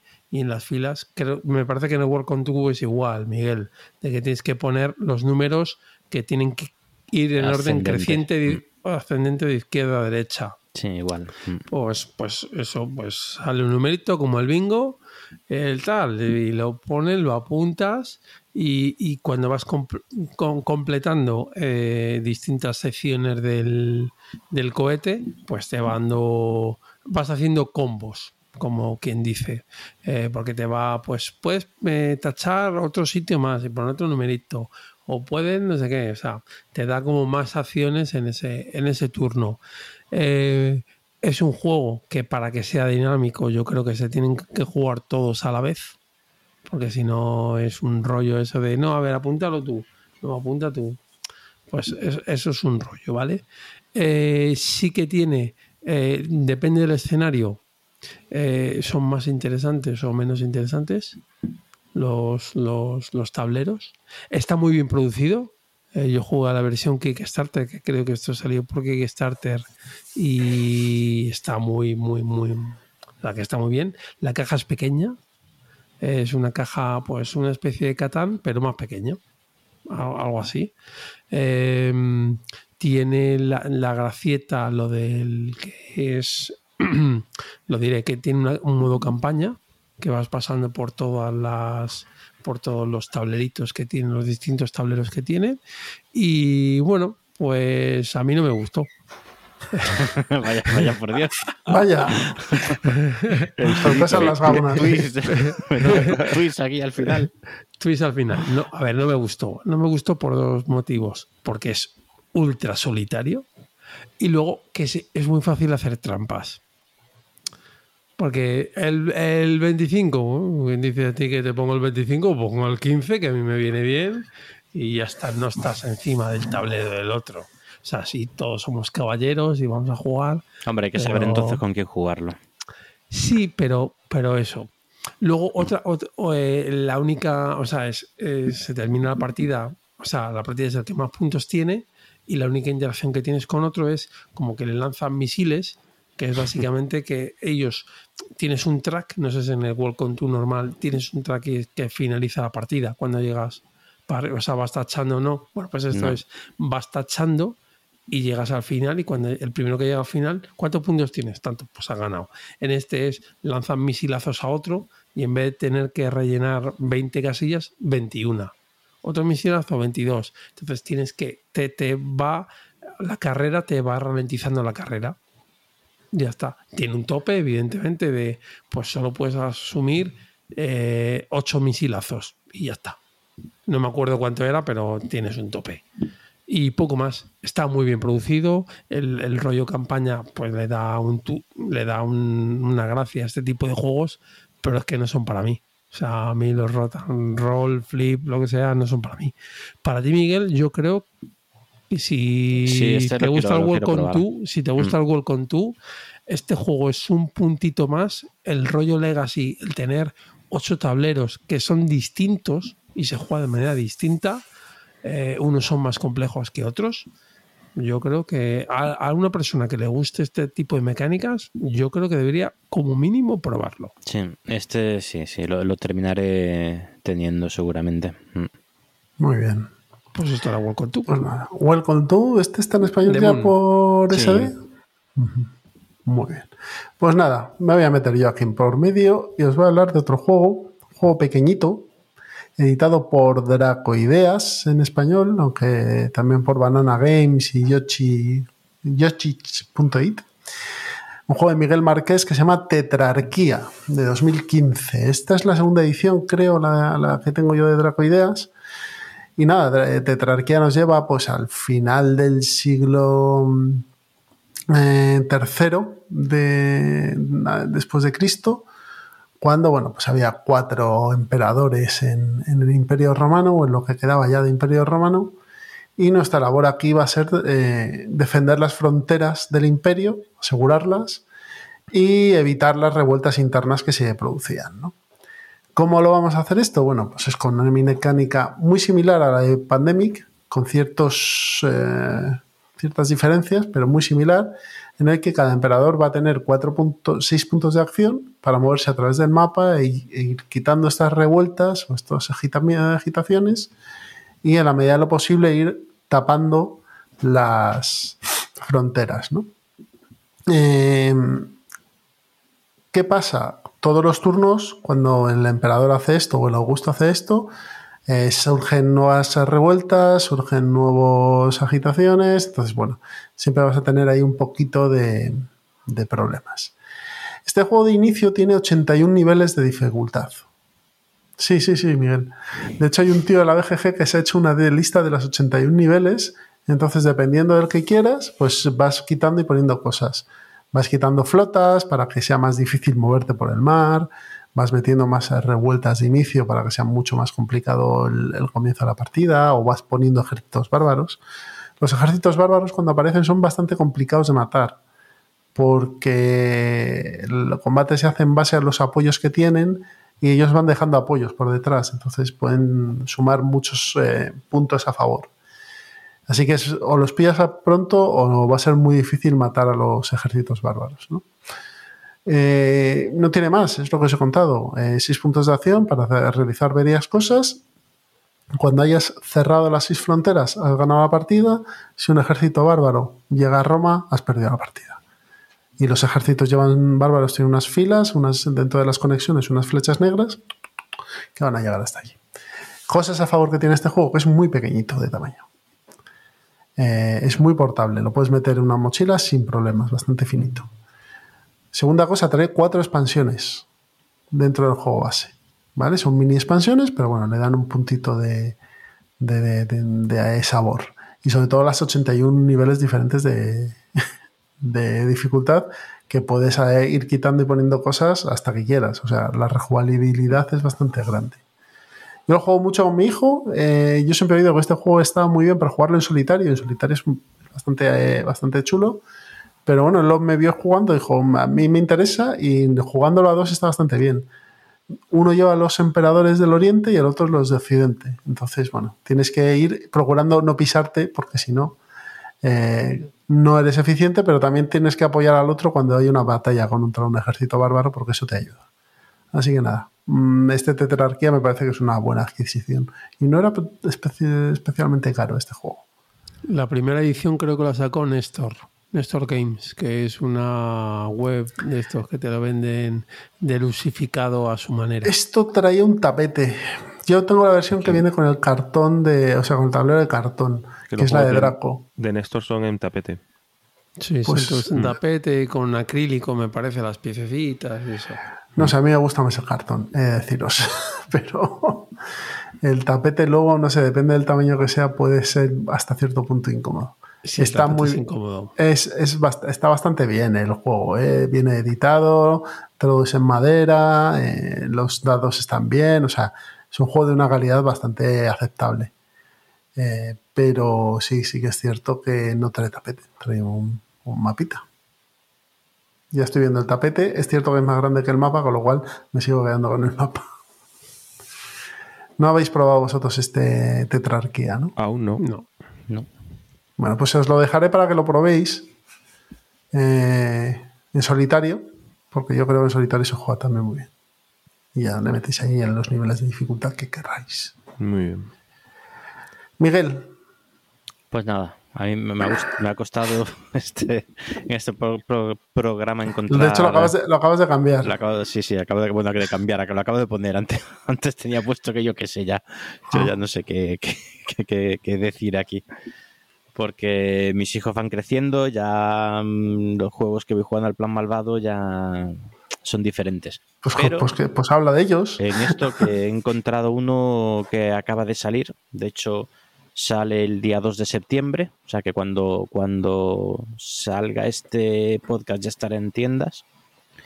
Y es eh, un nuevo Aventureros al tren de caja pequeña, pero no de la serie de ciudades, de Nueva York, eh, Ámsterdam. Eso es, que acaba de salir, por cierto, el San Francisco también hace, hace poquito. Bueno, pues no es de esa serie, es un, uno de juego pequeño, infantil, de caja pequeña infantil, que es el, el tren fantasma. ¿Vale? Es un, una mecánica es muy del estilo, o sea, es muy aventureros al tren, pero lo simplifican de forma bastante grande para que se puedan jugar a partir, creo que dice de 6 años, me parece recordar la caja. a ver, yo creo estoy seguro de si 6 u 8. Pero el aventurero normal yo creo que se puede jugar. a partir de 6. Hombre, 6 años es muy poco, ¿eh? Bueno, seis años es poco, sí. Y bueno, el tablero es similar en complejidad, es similar a los de ciudad, es decir, a los de Nueva York y tal, ¿vale? En, complejidad, pero en un tamaño de tres, un tablero de, seis hojas, ¿vale? Un tablero tamaño aventureros al tren grande, ¿vale? Es, grande, o sea, las ilustraciones son tochas. Sí, sí el, tablero, pues ya te digo, es un tablero como el del, como el del aventureros al tren grande, pero con un mapa realmente pequeño. Entonces el mapa se ve súper dimensionado, es todo. Los, los eh, la producción es muy chula para niños, es, eh, las localizaciones pues, son todos de temática Halloween, así muy chulo. Eh, los trenes también son de temática Halloween y la verdad es que está... está son, casas, son casas del terror. sí, sí, sí, eso es. Está muy bien, el juego está muy bien. Y luego, o sea, es, muy llamativo para niños pequeños, ¿vale? bueno, para niños en general. Muy, muy llamativo. Y luego han hecho bastantes simplificaciones. ¿Como cuál? Pues la más, bueno, hay dos muy importantes. La primera es que no hay puntos de victoria. Eh, sino que eh, ya estamos hablando de niños de 6, de a partir de 6 años, ¿vale? Es una simplificación muy grande. pues bueno, pues cuando te cuente la segunda ya a, a, mí me ha gustado, ¿eh? Son eh, la victoria es eh, no, no, es por puntos de victoria, sino por eh, haber completado seis rutas. ¿Vale? Es ah, igual, completas rutas igual. lo que pasa es que las rutas no te dan puntos. Son todas rutas muy cortitas y, nada, pues tú terminas una ruta y lo anuncias en el momento en el que la terminas, para que los niños no se líen con las tarjetas, con las que tienes completadas, las que no. Anuncias, he completado esta, pon, y la pones, ya tienes completo un, una ruta, un ticket. Pues el primero que complete seis gana la partida, ¿vale? Es que eso es otra cosa, es una carrera, bueno, no me parece mal. Sí, entonces le quita eh, la parte que es pues, para un niño puede ser súper frustrante lo de no completar una ruta y en vez de ganar 15 puntos perder 15, ¿no? Eso puede ser un poco la vida es así, menos sí, estoy... y más... esto, está por, encima de un paso de los juegos de ABA, tío. Tampoco te pongas aquí en, plan Hulk. Tienen que aprender a sufrir, ¿vale? Si yo estoy de acuerdo con eso, pero bueno, pero a ver, que tienen seis años también. Que, no pasa nada, que no pasa Además, sigue, sigue, sigue teniendo el tema del bloqueo de los tickets, ¿vale? se siguen bloqueando, se bloquean igual las rutas. Lo que pasa es que aquí te da la opción, siempre tienes dos rutas, ¿vale? Dos tickets, perdón, dos tickets. Cuando completas uno, lo muestras y robas otro, sin más. Es decir, siempre vas a tener dos tickets. Una de las opciones que tienes es descartarte de esos dos tickets y robar otros dos nuevos. Con lo cual, si se te bloquea algo, alguna ruta, pues tienes la opción de buscar otra. ¿Vale? Pues bueno, pues eso también está bien. Y lo segundo que ya ahí eso me gusta menos, bastante menos, es que no hay mercado de cartas. ¿Vale? Oh. Es decir, bueno, mercado, llamar, bueno, mercado. Sí, sí, sí, sí, está claro. No hay, cartas a la vista, sino que tú robas dos del mazo y ya está. Para, pues, para que los niños no tengan que no, no tengan el parálisis ahí de no saber qué hacer. bueno, pero eso, eso lo puedes hacer. Claro, pero entonces ya es un azar, un azar enorme. O sea, es que al final ganas por azar. Pero bueno, con niños de 6 años es, eh, que un juego tenga azar es, es muy, para mí yo creo que es muy importante. Eh, si fuera solo de pensar, un niño de 6 años al final pues iba, o sea, no, no, te va a ganar al aventureros al tren grande. Y mira que el aventureros al tren grande tampoco es que sea no, es complejo pero de esta manera pues mete mucho azar y bueno pues pues más divertido. Yo particularmente mm, creo que es mejor jugar con la con e, esa parte o emitirla y sacar tus cinco cartas y escoger y ya está. Depende también de la edad del niño. es decir eso optaría por por poner las cinco cartas o seis no me acuerdo eran cinco creo no en el aventura cinco sí. Sí son y hay seis colores nada más. Reducen los colores y y nada, pues juegas con tus cinco cartas y escoges si coger la de ahí o del mazo. Hay comodín también. Y, simplemente sí dejaría lo de. me parece bien lo de la carrera por conseguir seis tickets y ya está. Mm, entonces me ha parecido muy interesante, muy chulo, muy. Eh, en mesa queda muy bonito para jugar con niños, queda muy bien. Y luego a mí, me parece que está muy bien, ¿eh? Mm. Como alternativa. Sí, sí. Tiene, la caja es un poquito más grande que la de los, eh, las ciudades pero bueno, sigue siendo una caja bastante contenida. Y luego tiene un par de mecánicas, así que si unes el lago con el bosque, te dan un ticket adicional de, de, los seis. O sea, te dan, te cuenta como un ticket. Y si unes el ayuntamiento con, no me acuerdo qué, con la casa de la bruja o, algo así, robas, robas dos cartas. Pues Pero esto, así. Esto todavía no ha salido, ¿no, Miguel? sale el 2 de septiembre. O sea que ya está aquí en... Yo, bueno, pues los enchufes de vez en cuando pues, lo, he podido probar. Muy bien. Pero sale el 12 de septiembre que cuando, cuando salga este el podcast estará ya en las tiendas. Estará en las mm. tiendas. Pero me ha parecido, la verdad es que mm, a, mí me ha gustado. ¿eh? O sea, eh, he podido pillarlo hoy, he podido probarlo y majete. Mm, pero eso sí, yo dejaría lo de las cinco cartas. Depende de la, edad que tengan los niños. Pero muy chulo. Mm. Muy bien, pues nada, Roberto, cierras tú. Nada, yo es que últimamente he estado jugando bueno, con Sergio ya Patchwork, que ya... Ah, muy bien. Así que, y, bueno, lo recomiendo. Ah, ah, eh, Sergio tiene 7 para 8. La edad mínima recomendable es de 8 años y, el juego que voy a decir del que no sepáis, porque yo creo que esto lo, habremos jugado todos y si no lo habéis jugado, probadlo. Un juego muy sencillo, de lo mejor de V, y no lo digo de broma, porque a mí me parece un juego muy, muy elegante, la verdad, que es lo que es, es un juego abstracto, eh, pero me gusta mucho la mecánica de consumo de tiempo, el hecho de que tú puedas doblar el turno siempre que estés por detrás del otro.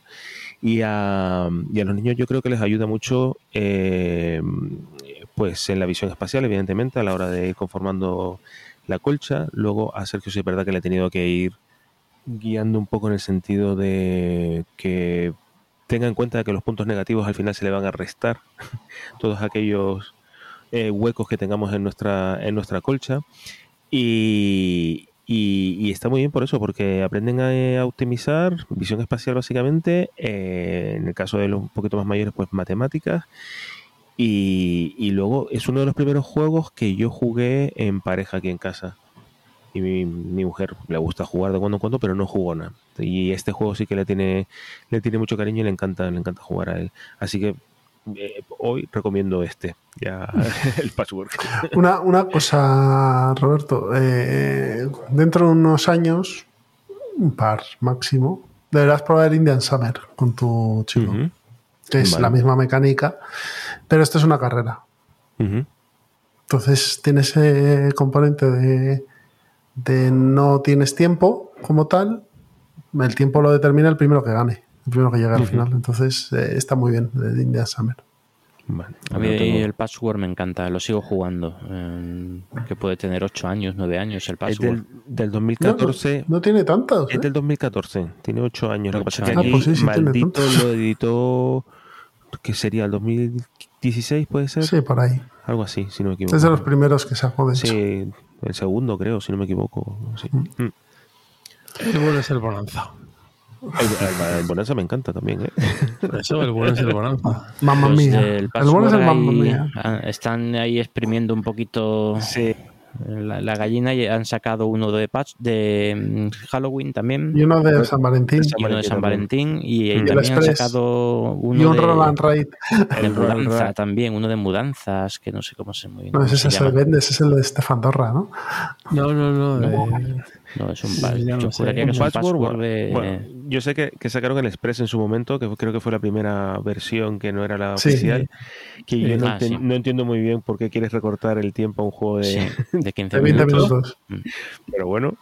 Y, y el Roll and Ride no lo he probado. Tampoco creo, no sé, a lo mejor es para jugarlo en la playa y que te sea pues jugar pero es verdad que no veo mucha necesidad, es que está, no sé, es un juego muy bien terminado, ¿no? no sí, sí, sí. Pues ya sabes, exprimir la, maquinaria.